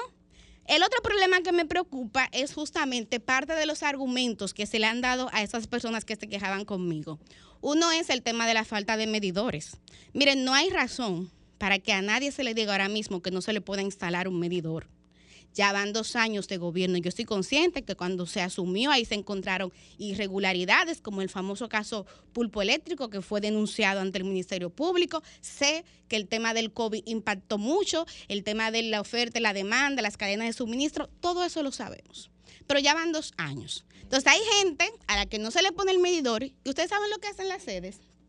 Asumen un consumo asumen que usted está consumiendo tal monto y entonces le cobran en base a eso. Ajá. ¿Y cuál es la explicación técnica, jurídica, legal y justa que usted me da? Pero usted está asumiendo que yo estoy consumiendo tal o cual cantidad. Para mí eso es totalmente improcedente. Y por último, el tema de la mala calidad de servicio o atención al cliente que hay en este país y que lamentablemente se manifiesta también en alguna de estas sedes y toda la burocracia que hay para usted poder poner una reclamación. Aquí nos quejamos de que a diferencia de otras sociedades, el dominicano y la dominicana no suele tener esa cultura de reclamo de derechos, pero caramba, es que se la ponen en China. En el caso de las EDES no es diferente. No voy a abundar mucho porque ya Alice puso un caso de todo lo que ya pasó con Protecon, que yo al igual que ella no veo cuál es el rol que, se jue- que juega esa entidad, pero sí quiero terminar con dos cosas. Primero, haciendo un llamado a la población. Miren, no nos quedemos callados. Esto es un abuso, esto es ilegal y no tenemos que tolerarlo. No tenemos que tolerarlo. Vamos a inundar las EDES de reclamaciones y vamos a ir a Protecon. En mi caso, yo estoy haciendo mi proceso de reclamaciones, estoy esperando que se cumplan los plazos, porque es otra cosa. En muchas de las EDES te dicen, en 10 días laborables te damos respuesta. Sin embargo, no te avisan y yo en una de las reclamaciones que puse tuve que volver a llamar en dos ocasiones porque no me habían dado respuesta a la reclamación. Entonces estoy esperando para cuando termine este proceso ir a Protecon. Y le invito a ustedes, si alguno también tiene un caso, me pueden escribir en mi cuenta de Twitter y de Instagram, arroba Uribe, porque voy a hacer un reportaje por escrito de todos esos abusos para documentarlo. Pero les invito a que no se queden callados y a que denuncien, porque de verdad eso es un abuso absurdo. Y por último, a las autoridades, incluyendo el gabinete eléctrico, que veo que hay unos cambios, hay unas remociones. Miren, hay que verse siempre en el espejo de otros países. En países como Panamá y Puerto Rico hubo movilizaciones masivas y muy fuertes por el tema eléctrico. República Dominicana, una de las ventajas que tiene frente a otras naciones para llamar la atención de la inversión extranjera es la paz social. Pero caramba, no aprieten tanto, no presionen tanto a un pueblo que al día de hoy uno va a un mercado, uno va a una tienda, uno va a pagar unos servicios y todo lo está pagando más caro. No inventen con la gente, no abusen, respeten este momento de duelo económico que está viviendo la población. Si usted se comprometió a que iba a parar la salsa, ¿cómo es posible que ahora tanta gente esté experimentando que su factura esté subiendo de precio de manera inesperada y sin explicación alguna? Yo sé, es cierto, nosotros acabamos justamente de pasar por los meses donde hay más consumo por un tema de clima, hace más calor, la gente prende más los abanicos, los acondicionadores de aire, etcétera. Pero no puede ser que a todo el mundo le esté pasando lo mismo. No puede ser. Entonces yo creo que las autoridades deben explicar este tema, deben darle respuesta, deben ser transparentes y deben tomar en cuenta la letra, eh, Humberto, de ese merengue famoso en voz de Fernando Villalona que dice, si siguen apretando la tuerca, se puede correr la rosca. siguen apretando la tuerca. Se puede correr la roca. Si siguen apretando la tuerca. Entonces dañar la cosa. Si siguen apretando la tuerca. Se puede correr la roca. Si la tuerca. Dañar la cosa. El sol de los sábados.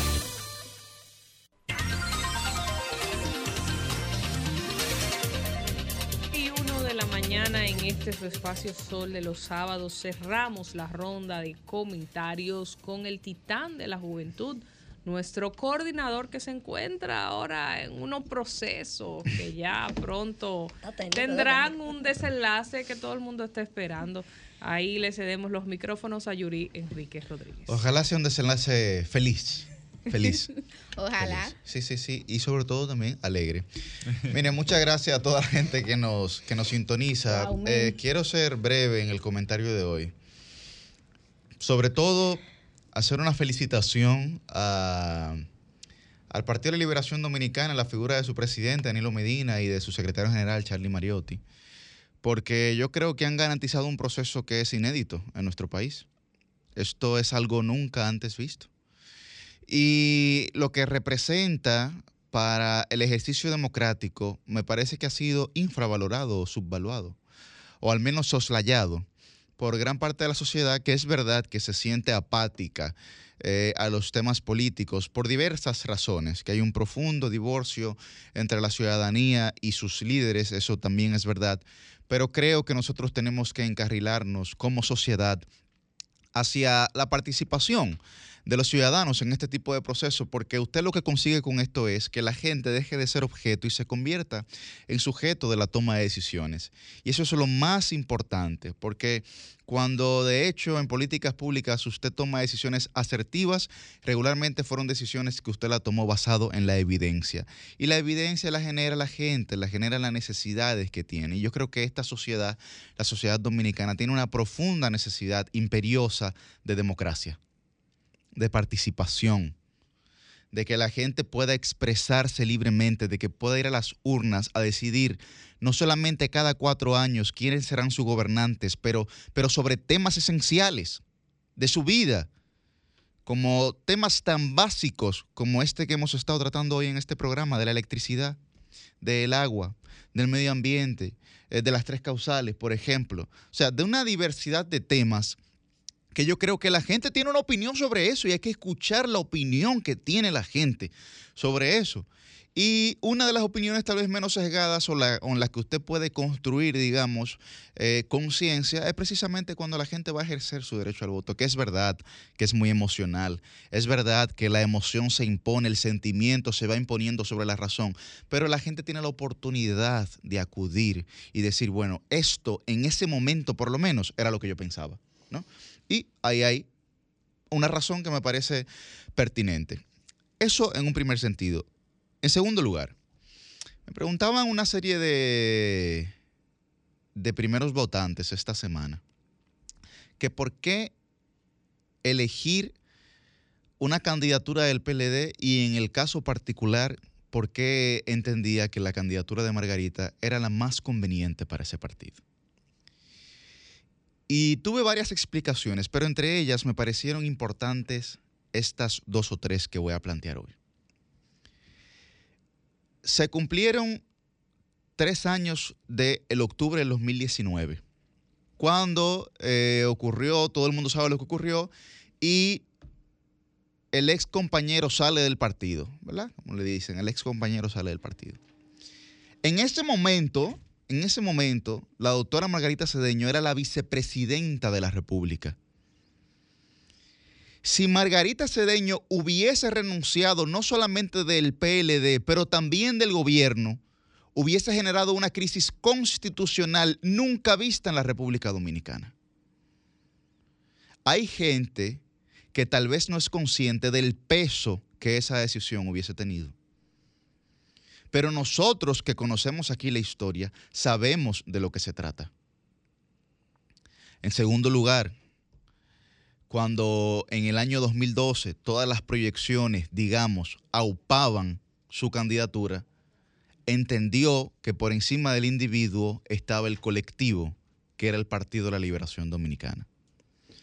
A raíz de eso, la, escritora brasileira Clarice Lispector bien decía que no hace falta exhibir una prueba de decencia de aquello que es tan verdadero. Tal vez todos lo han escuchado en una canción de Chico Buarque interpretada por Willy Colón, que en, la introducción él también lo plantea. Así que yo creo que el Partido de la Liberación Dominicana el día de mañana tiene una cita, una cita ante la historia, recorre un tránsito histórico. No tengo una visión apocalíptica como mucha gente pudiese tener de lo que va a ocurrir, de lo que puede pasar, que, que, si el resultado será positivo, que si el resultado será negativo. Creo que a las contiendas electorales se van a perder y a ganar hay dos opciones. Usted o gana o pierde en una contienda electoral. Y creo que es el resultado que todos los participantes deben estar esperando, no uno distinto a ese.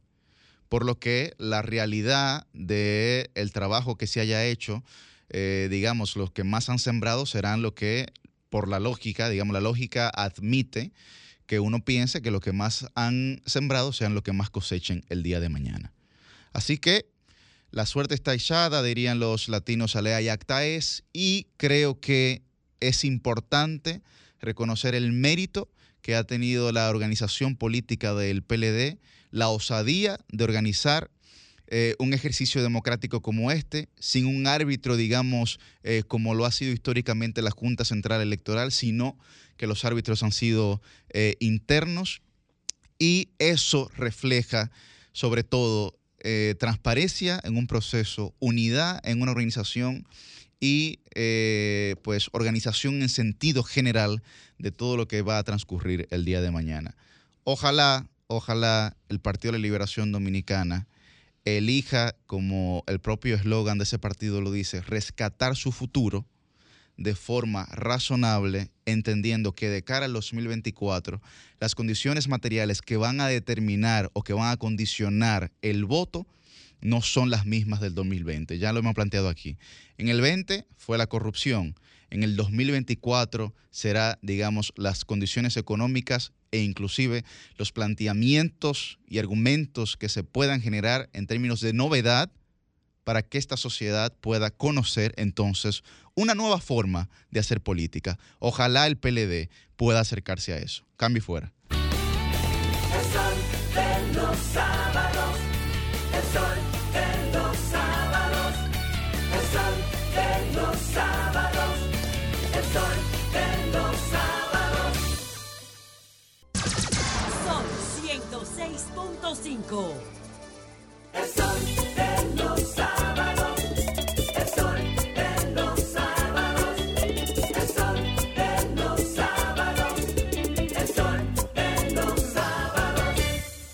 El gobierno nuestro tiene que trabajar mucho con la crítica y la autocrítica.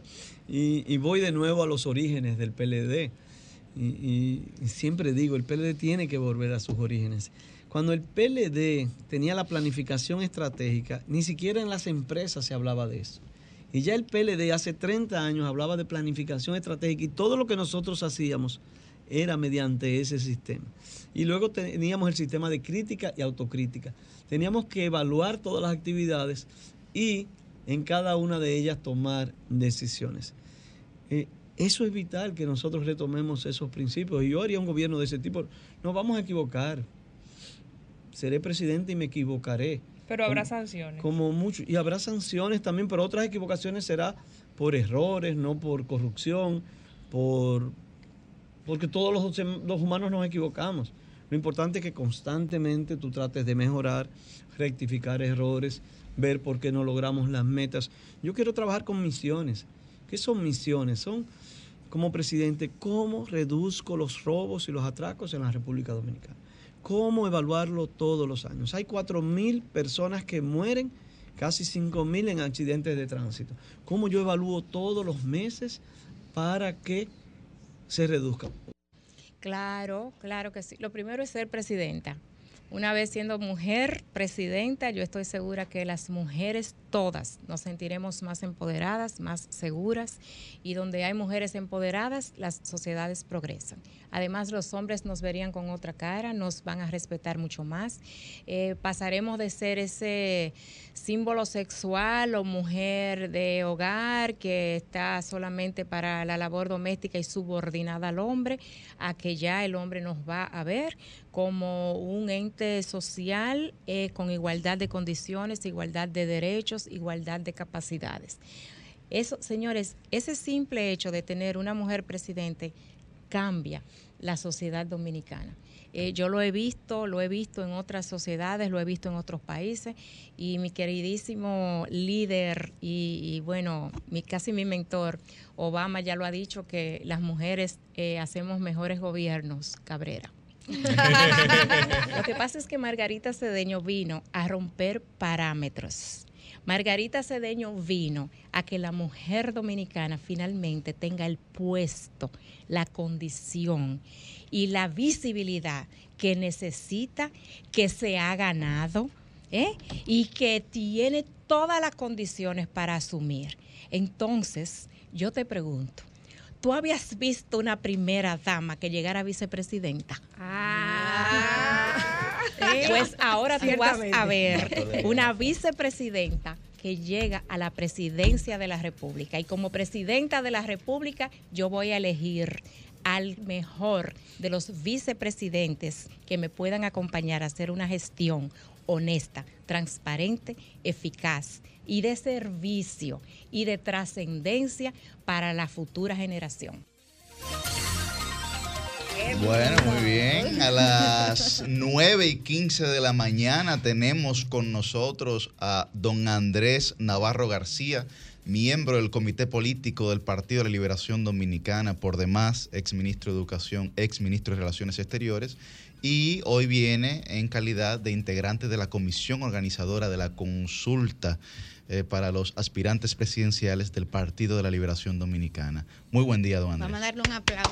un placer para mí estar aquí con todos ustedes, este Dream Team de- del Sol, por eso que es una gran oportunidad. Precisamente en este momento que es el día antes del día definitivo, ¿no? Sí, sí, antes Antes del día D. El día de- El famoso día D. Don Bienvenido, Andrés, don Andrés. eh, las expectativas, digamos, en términos de organización para el día de mañana, ¿qué tienen para hoy? Eh, ¿Cómo transcurre el día de hoy, que es el día previo, como usted ha señalado? Y, digamos, expectativas por parte de la organización el día de mañana. Bueno, la primera cuestión es que eh, mañana domingo tenemos la, la consulta ciudadana sobre aspirantes presidenciales del PLD.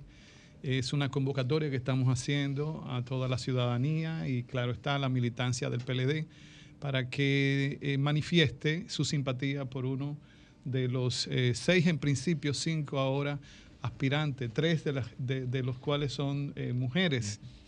Pero ese día de mañana, domingo 16, es la expresión de meses y meses de trabajo diseñando y orquestando esta innovación que está haciendo el PLD. Porque definitivamente ante un sistema eh, político, de partidos políticos, eh, muy deteriorado, de, de alguna manera desacreditado por malas prácticas, es necesario hoy en día que los partidos se propongan eh, tomar iniciativas de nuevas prácticas. Y lo que ha decidido el PLD a partir de su noveno Congreso de Evaluación y de Transformación es iniciar un proceso donde se generen mecanismos que permitan a la ciudadanía opinar, eh, eh, plantear lo que sienten en torno a las decisiones que deba tomar el PLD. Y precisamente la consulta es un mecanismo de participación ciudadana en el que el PLD quiere tomar una decisión interna, pero ha abierto este espacio de eh, escuchar para mejorar eh, a nuestra organización. Milicen. Vamos, primero vamos a comenzarlo por la parte fácil primero. Vamos a mantenernos en lo organizativo. Liz, Susi, Eh, Felipe, eh, dos cosas uno. Primero, ¿cuál es la expectativa de participación que ustedes han prorrateado? Eh, recientemente veamos que el presidente del partido hablaba de un millón de personas en su padrón, pero además es una consulta abierta a la que puede participar toda la ciudadanía que no esté en otros partidos. Entonces, ¿qué cantidad de personas aspiran que participen y a qué hora, don Andrés, la ciudadanía pudiera tener los resultados preliminares de esa consulta? Bien, eh, Millicent, uno decir una cifra es un riesgo. Juéguesela, Porque don repente- no, yo me voy, me la voy a jugar, claro está, pero quiero aclarar que al nosotros decir una cifra eh, asume el riesgo de que después eh, no llegue a ese nivel o de repente que se traspase ese nivel. Ahora, el cálculo que nosotros hicimos es que participe en esta consulta el 40% del total de concurrentes que tuvimos en las primarias del 2019. En aquel momento fue, fue 1.800.000 personas. Nosotros, nuestra expectativa, digamos, el umbral eh, de extraordinario serían unas 800.000 personas. Ahora me voy a otro indicador. Nosotros creamos una plataforma que se llama, eh, se denomina verificate.do. Al día de ayer ya había traspasado las 700 mil personas que eh, habían entrado en la, en la plataforma para verificar dónde le corresponde participar y votar. Quiere decir que con ese ya mecanismos, mecanismo más objetivo, más científico, eh, vemos que esa expectativa que tenemos, ese diseño que hemos hecho, eh, puede ser que lo logremos. Ahora, si van 200 mil, 300 mil personas nada más a participar, para nosotros es un éxito, porque lo que está haciendo el PLD aquí es eh, eh, haciendo camino al andar. O sea, creando este mecanismo de participación que estamos seguros va a ser un referente para todos los partidos, no solamente de nuestro país, sino de la región. Pero también que recuerden que la finalidad es nosotros conocer cuál es de los aspirantes y las aspirantes el que tiene mayor simpatía. Y eso con 300 mil personas, tú te das cuenta Sí, que claro, no hay no. ninguna encuesta Es- es una más fidedigna de esa naturaleza. Ahora, sí tenemos con este verifícate ya la expectativa de que podemos lograr el cálculo. Por eso, en base a ese cálculo de concurrencia ideal, entonces eh, evaluamos y, y diseñamos toda la estructura. Eh, por- de ahí es que sale, se desprende eh, por qué esa cantidad de centros de consulta o mesa de votación.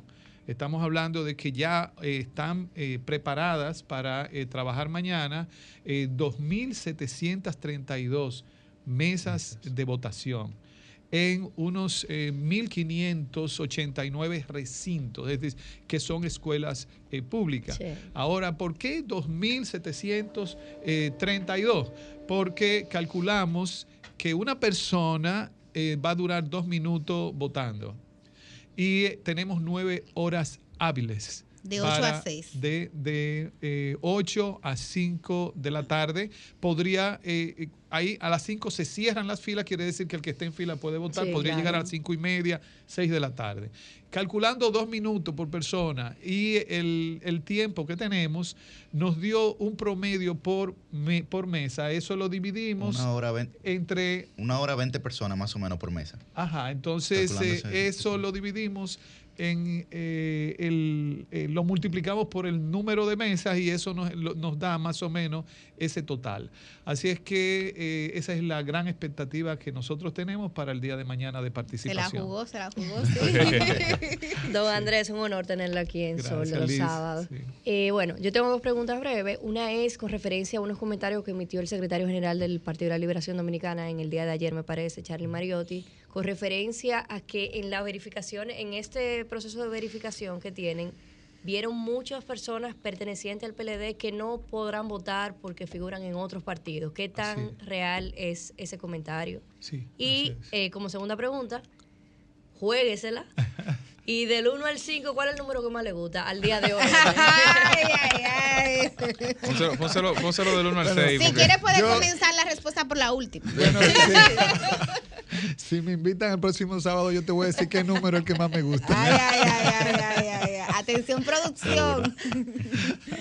Pero eh, eh, ciertamente, como nosotros establecimos un, en el reglamento un criterio de concurrencia, eh, pueden participar toda la ciudadanía que esté registrada en el padrón de la Junta Central Electoral y que no pertenezca o no esté registrada en alguno de los partidos, eh, eh, ¿cómo es? Más allá del PLD. Entonces eso nos da un universo de eh, 6.097.000 personas que están habilitadas para participar. Eh, quiere decir que si alguien entró a Verifícate y le dice no está habilitado, aunque no esté consciente que esté registrado en algún problema. partido, alguien lo registró en algún partido porque la Junta lo tiene registrado como miembro Claro. de algún partido. Y ustedes saben que esto es una, pra- una mala práctica Claro, sí. del Sí. sistema político eh, de, de muy mal gusto. Pero ¿no? es recurrente. Y en ese caso, entonces, ya esa persona se queda totalmente inhabilitada, no tiene forma de ejercer su derecho al voto en su partido o en el Eh, partido no, que... solamente mañana, ¿no? Sí. Si, Sí, en el día de mañana, obviamente. Sí, en el día de mañana no, no podría participar porque recuerden que esta es una consulta eh, abierta Sí. donde el PLD también tiene que tener un, un margen de, de seguridad, eh, debe blindar de alguna manera la fidelidad de- del, de la- del resultado, ¿no? Y ya si son personas que militan en otros partidos, eso podría de alguna manera generar un sesgo en, en la, en el sentimiento eh, eh, fidedigno de, de- de la población, ¿no? A la hora de nosotros saber quién tiene más simpatía. Por eso se hace. Y déjeme decirle, Liz, y, a todos los del panel, eh, algo que nos parece eh, reconocible y, y que eh, habla muy bien del sistema de partido político en Dominicana es que los demás, las demás fuerzas políticas se han expresado pidiéndole a su militancia el debido respeto en el día de hoy. Sí. Algunos que tenían actividades fijadas la han retirado y esto es eh, un, un ejemplo de cómo podemos tener Claro. una excelente convivencia pacífica en un sistema eh, de partido tan caldeado como el nuestro, en una sociedad tan politizada.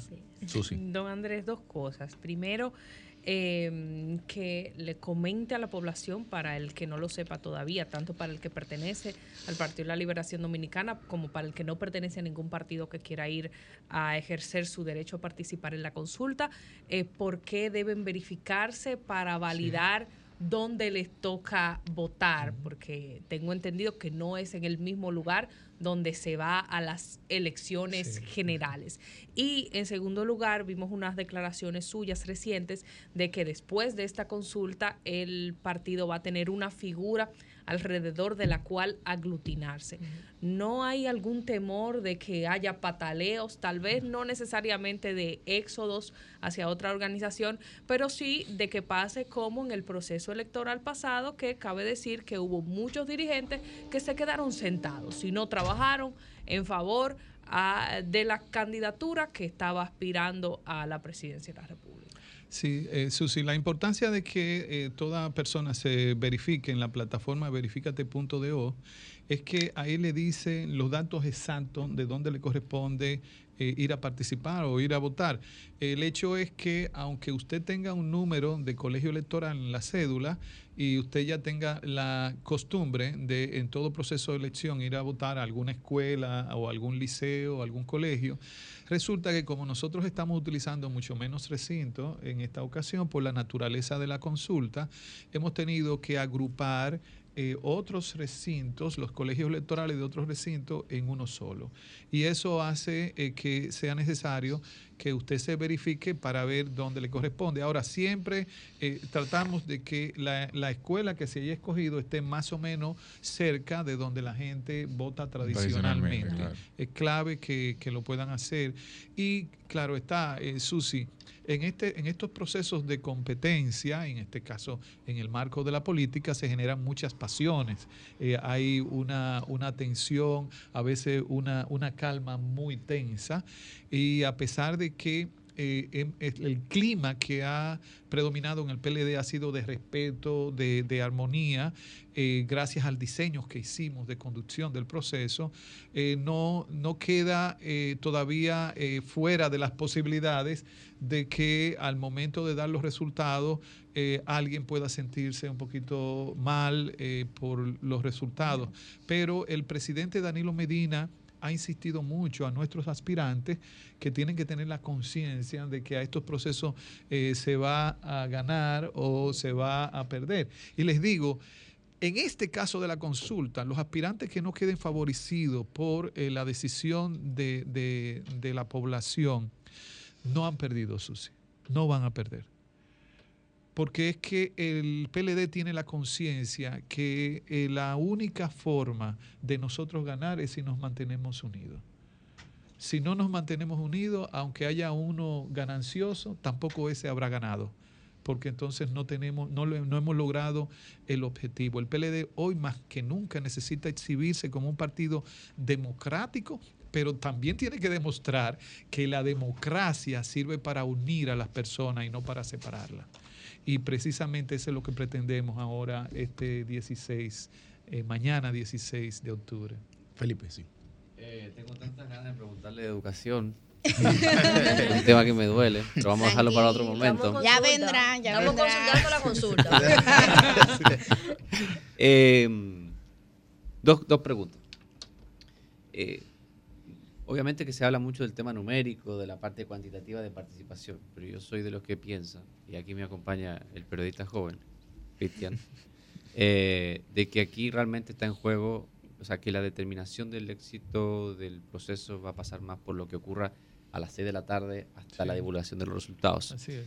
Eh, porque pienso que el PLD, eh, si luce unido, pues obviamente será competitivo en los próximos meses y años. ¿Qué opinión le merece esa premisa, primero que nada? Y segundo, eh, ¿cómo será el proceso, si nos puede eh, de alguna forma orientar, cómo será el proceso después de las 6 de la tarde? Ah, muy bien. Eh, ¿A qué horas que podremos saber, si a las 8, si a las 9 y a las 10, cómo será ese proceso? Y si usted realmente cree que la noche de mañana tendremos a un PLD unido y reconociendo al ganador de forma, de forma no traumática o tendremos a un PLD pasando por un proceso similar al de octubre del 2019. Bueno, Felipe, gracias por estas preguntas. En, en primer lugar, em, esta reflexión, esta pregunta, reflexión que tú haces al, al principio, me parece que es muy oportuna. El, el PLD está ahora eh, exhibiendo un diseño de proceso democrático para tomar una decisión con participación de la ciudadanía. Pero tiene que demostrar que eso sirve no solamente para identificar a un eh, privilegiado en, en la opinión de la ciudadanía, sino para unificar al partido.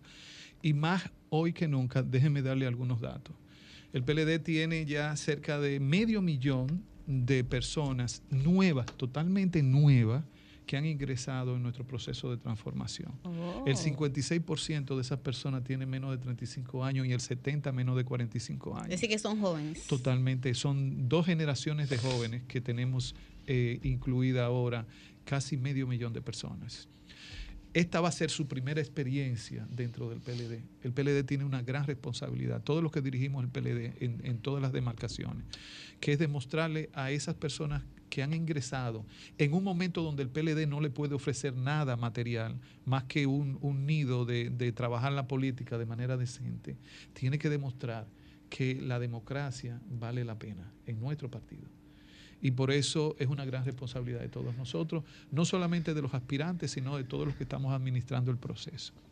Y por otro lado, es eh, importante que ustedes sepan que en nuestro, en el padrón de habilitados que nos pasó la Junta, hay 79 mil personas que tienen 16 y 17 años de edad que son los nuevos votantes del 2024, Claro, que ya la. Junta lo tiene habilitados en el padrón y que van a poder participar en la consulta de mañana, porque nuestro reglamento de la consulta establece no que participa todo aquel que esté registrado oficialmente en el padrón de la Junta y que no esté en otro partido. Atención a ese porque es un dato que no se 79 conocía. mil El primer jóvenes, voto, sí. Claro.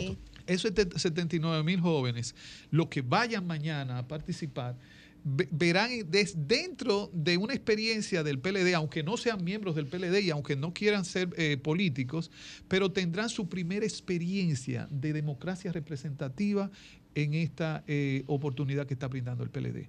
Y el PLD tiene la responsabilidad de que esa primera experiencia que tengan esos jóvenes sea positiva Claro, que no y se que, y salgan que- y frustrados. que tengamos una eh, generación nuevecita, nuevecita, que apueste a la, a la democracia. Y ahora con el- el- el- la otra pregunta que me hace Felipe, el- el- la programación que tenemos para el día de mañana es una vez, bueno, te- tenemos muchas actividades en el día de mañana, pero una vez llegue a las 5 de la tarde, que es la hora donde se cierran las filas, entonces la compañera Alejandrina Germán, que es la coordinadora de la, de la, de la eh, comisión, va a, a anunciar, a decir públicamente, eh, a presentar el eh, boletín cero. Es decir, el boletín cero se va a emitir, el sistema de cómputo lo emite a las 5 para demostrar que el sistema está totalmente limpio, ¿no? Está en cero. Y a partir de ahí esperamos que las eh, todos los centros que hayan cerrado a las 5 porque no tenía gente en fila, inicia el proceso de escrutinio. Eso puede tomarse media hora en cada una de las mesas y comiencen a enviar por un, un teléfono eh, celular eh, y una aplicación que tiene ese teléfono eh, las actas. Entonces calculamos que entre 5.30 5.45 comenzará el sistema a entrar eh, los volúmenes de acta y estamos previendo que cuando tengamos alrededor de un 3% de las actas, emitir el primer boletín con resultados. Y luego de ahí, cada 10 o 15 minutos, seguir emitiendo boletines. Queremos hacer especie de, de- de un eh, proceso ágil de emisión de boletines continuo para que no haya vacío de información. Y eh, nuestra expectativa es que a eso de las 10 de la noche, si todo ha fluido eh, bien, eh, antes de la medianoche, pero pensamos que a lo mejor ya a las 10 de la noche se tendrán los boletines suficientes para eh, determinar ya una tendencia irreversible en los resultados. Bien, Andrés, yo tengo 63 preguntas aquí, más, más bien es un formulario, ¿verdad? ¿Cuándo no? Que se Es lo haré una llegar. consulta que se lo haré llegar por correo, ¿verdad? Tiene aquí- el cuestionario del censo. Exacto, porque aquí no habrá espacio, pero vamos a, a avanzar con una parte. El tema del escrutinio, hay voto automatizado, pero hay una boleta, hay un papel que se emite, ¿verdad? Que se imprime. Eh, ¿Habrá escrutinio? ¿Bajo qué modalidad? ¿Habrá un porcentaje o se contabilizará el total de votos eh, o, de, o de boletas, ¿verdad? De tickets que, que se lleven a la urna. Y lo segundo, relativo al tema de las, los centros de cómputos de los candidatos. ¿Tendrán ellos la información paralela a la misma que reciba el Partido de la Liberación Dominicana en su casa nacional, Reinaldo Pared Pérez? Sí, así es, Cristian. En primer lugar, el proceso del escrutinio, como tú has, has señalado, eh, son, eh, digamos, dos eh, métodos. El método el electrónico, que parte del voto automatizado y que genera un, eh, un acta de resultado, una acta electrónica que va a ser impresa. Allá van a aparecer eh, las seis eh, personas, las seis figuras que están en el sistema y con los votos acumulados en cada una de las mesas. Pero también cada persona que vaya a ejercer el, el voto automatizado inmediatamente le da a confirmar a la opción que ha eh, tomado, entonces imprime el equipo un voucher o, o una, una boleta Sí, ¿no? un tiquecito. con la foto, un ticket, eh, con la foto de eh, la opción eh, señalada. Como una factura, más o menos, en términos físicos, ¿verdad? Exacto. voucher, idéntico a un voucher, ¿no? Entonces lo dobla y va y lo deposita en la urna. Al momento del escrutinio, entonces el vicepresidente al que le toca eh, abrir la urna y contar los papelitos. Tiene que coincidir el número de papelitos con el número de personas que firmaron en el padrón de concurrentes. Si no coincide, ¿qué se le da, ¿a qué se le da prioridad? Hay todo- Porque uno que se lleva el papelito en un bolsillo, por ejemplo, Entonces así. hay todo un procedimiento. Si votaron, si firmaron, votaron 100 personas y cuando se cuentan los papelitos hay 98, quiere decir que hay dos dos personas pe- que de alguna manera en Hay que nivelarlo. se llevaron el papelito. Eso es eh, eh, posibilidad. O alguien que para hacer una chanza cuando fue a colocar el papelito, también metió otro papelito que sabemos que nunca podría ser igual que el que imprime Claro. la máquina, pero eh, provoca una, Una distorsión, una claro. distorsión que se resuelve inmediatamente se vea que es un papel que nada tiene que ver con la consulta. Y, eh, sabe, y quedan eh, asentados en, en el acta de eventualidades que, eh, que dos personas se llevaron el papelito. Pero eso no altera porque el dato duro es el dato que arroja el sistema eh, de, de automatizado. Una vez se concilian, entonces el, preside- el, el- el- el acta electrónica impresa es firmada por los miembros de la mesa y el presidente tiene un celular que también nos lo facilitó la Junta Central Electoral con una aplicación que hizo la firma que nosotros contratamos de- del, del sistema y con esa aplicación simple y llanamente el, eh, ese celular nada más tiene esa aplicación, o sea, para eso que sirve, eh, va a tomarle una, eh, eh, a captar el código QR que eh, tiene el acta y envía el dato electrónico, pero también le va a tomar una foto. Y en esa foto aparecen las firmas y aparece ya así el acta física y se envían los dos al sistema O de sea que cómputo. no va a haber algoritmo. No, sí, hay algoritmos, pero Los naturales de las aplicaciones. Este algoritmo no va a ser víctima, víctima de acusaciones injustas. ¿no? Perfecto. Mire, yo creo que también es importante, y perdóneme que... Y- y tome que- su turno, que sí, regidora. perdón que esto me, me robé el turno. No, no, yo sé que hubo un... Una- no, yo le digo algo, yo estoy de acuerdo con esa consulta, creo que eso es algo que va a beneficiar la democracia de nuestro país. Pero hubo una, en- entre ayer y antes de ayer, hay una, hubo una confusión con el tema de que muchos decían que quienes votaran iban a quedar automáticamente inscritos en su partido. Cierto, y creo que sí. es importante que hagan la salvedad de que no es así. Sí, es cierto. Eso es, esto fue, fue un fake news eh, que se lanzó para eh, desincentivar a las personas, es totalmente eh, falso. El, el sistema eh, da garantías de la intimidad del registro de las personas, eh, no, no se registra el número de cédula. eh, no queda eh, asentado en el sistema y por tanto no hay ningún tipo de riesgo que eh, una persona entre a verificarse, aunque no le interese ser miembro del PLD, lo que quiere participar, tener la experiencia y tenga la garantía. Al PLD, el PLD no ganaría nada con que usted entre su cédula y que quede registrado en la base de datos del PLD.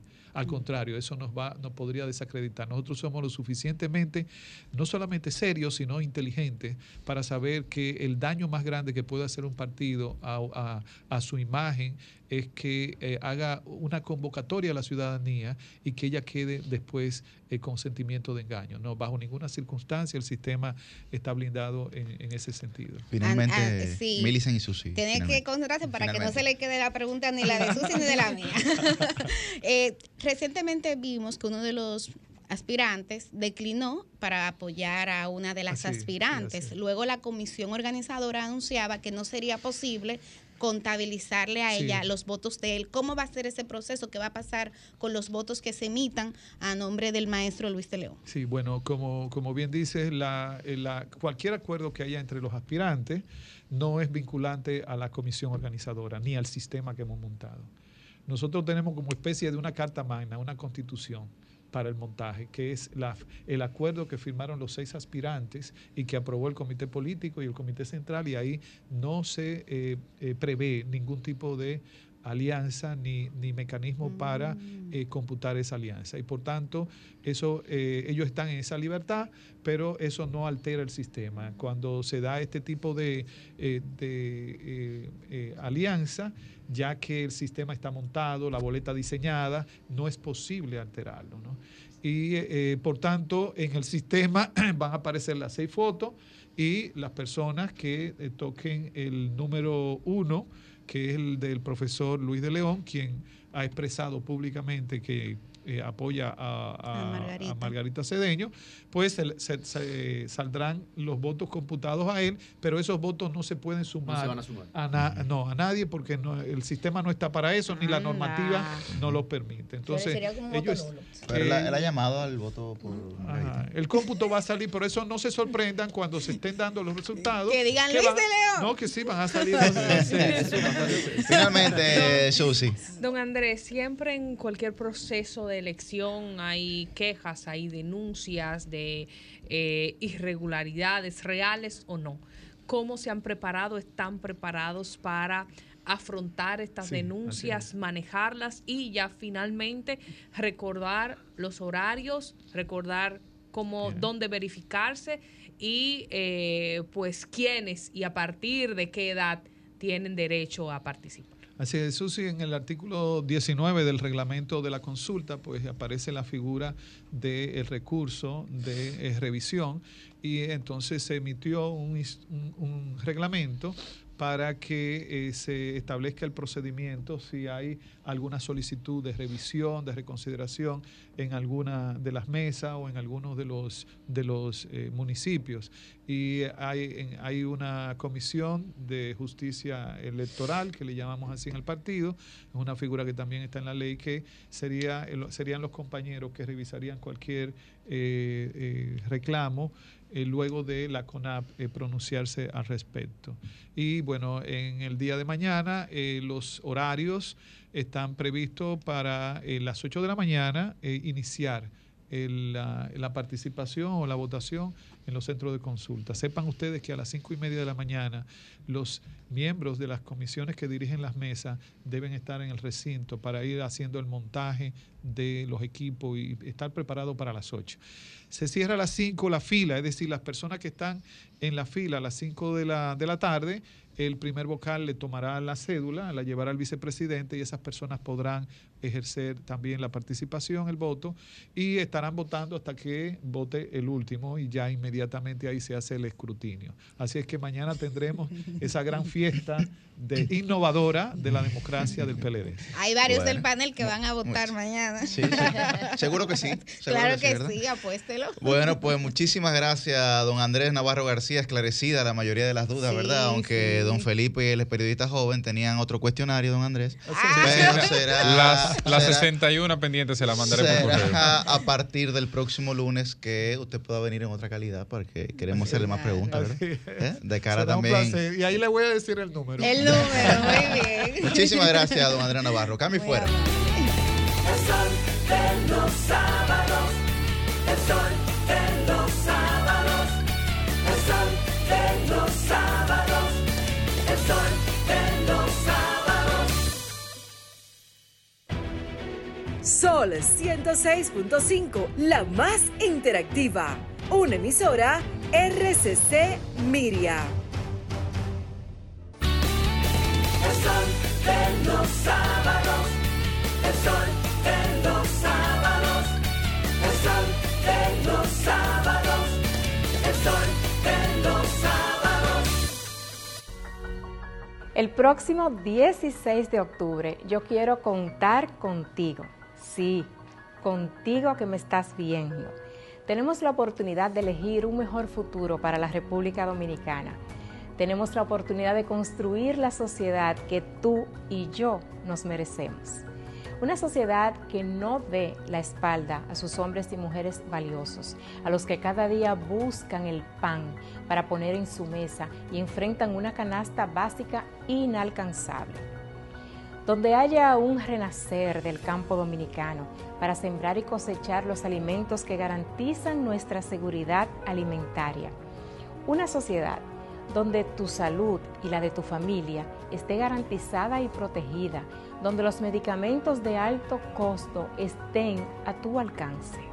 Una sociedad donde haya oportunidades de empleo para todos y todas, que garantice a la juventud la capacidad de hacer realidad sus sueños y de acompañarles en el logro de sus metas. Una sociedad que valore a la mujer reconociendo nuestro esfuerzo y la dedicación para formarnos, para forjar un hogar y criar a sus hijos sanos y saludables.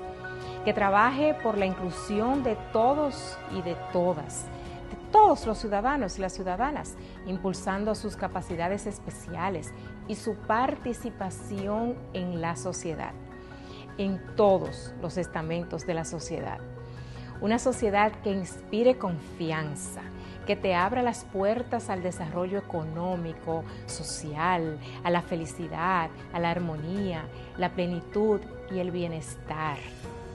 Te invito, te invito a recorrer el camino de la esperanza, a que abramos juntos y juntas las puertas y ventanas del porvenir, a que demostremos que realmente podemos ser mejores, sin dejar a nadie atrás. Todos pueden votar, a excepción de los que pertenecen a otros partidos. Solo tienes que verificar el centro al que debes acudir para que juntos y juntas hagamos historia por nuestro país. Quiero contar contigo este próximo 16 de octubre en la consulta ciudadana que realizará el Partido de la Liberación Dominicana.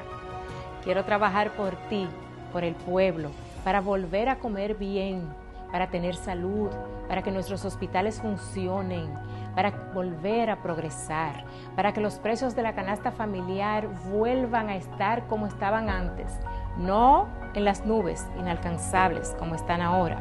En fin, quiero trabajar por ti para que volvamos a estar bien todos y todas.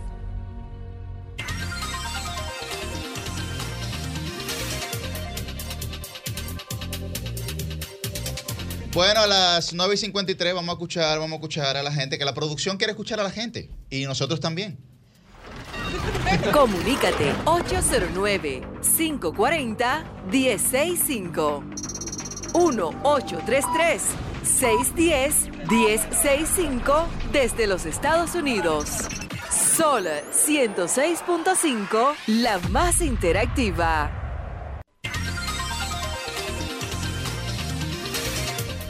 Buen día, su nombre y de dónde está el aire.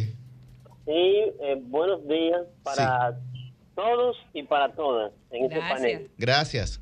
Sí, eh, nosotros eh, queremos aprovechar la, eh, la audiencia de este programa para invitar al pueblo dominicano a que asista mañana a la consulta que tiene el Partido de la Liberación Dominicana, eh, donde en esta fiesta democrática vamos a escoger al candidato o la candidata que habrá de representarnos en el próximo certamen electoral del año 2024.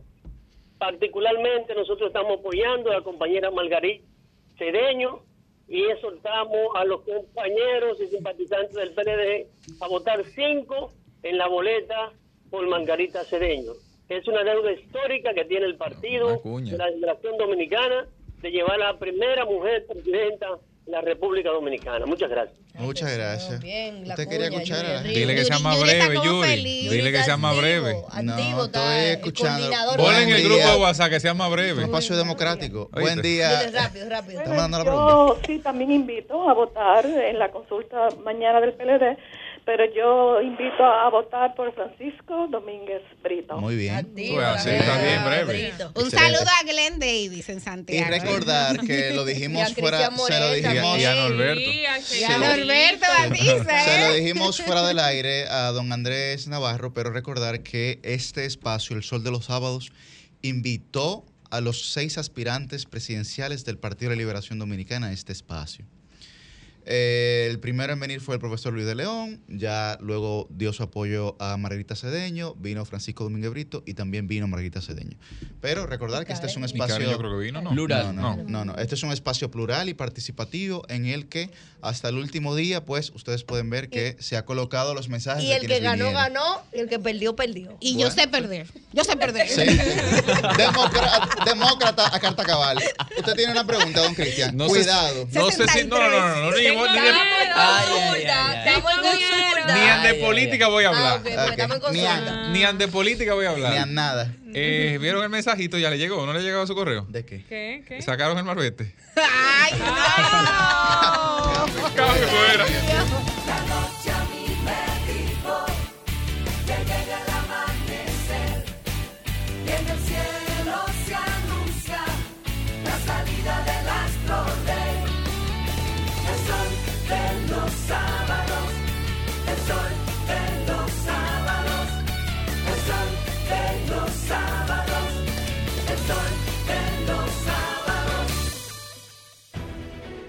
Sol 106.5, la más interactiva. Una emisora RCC Miria.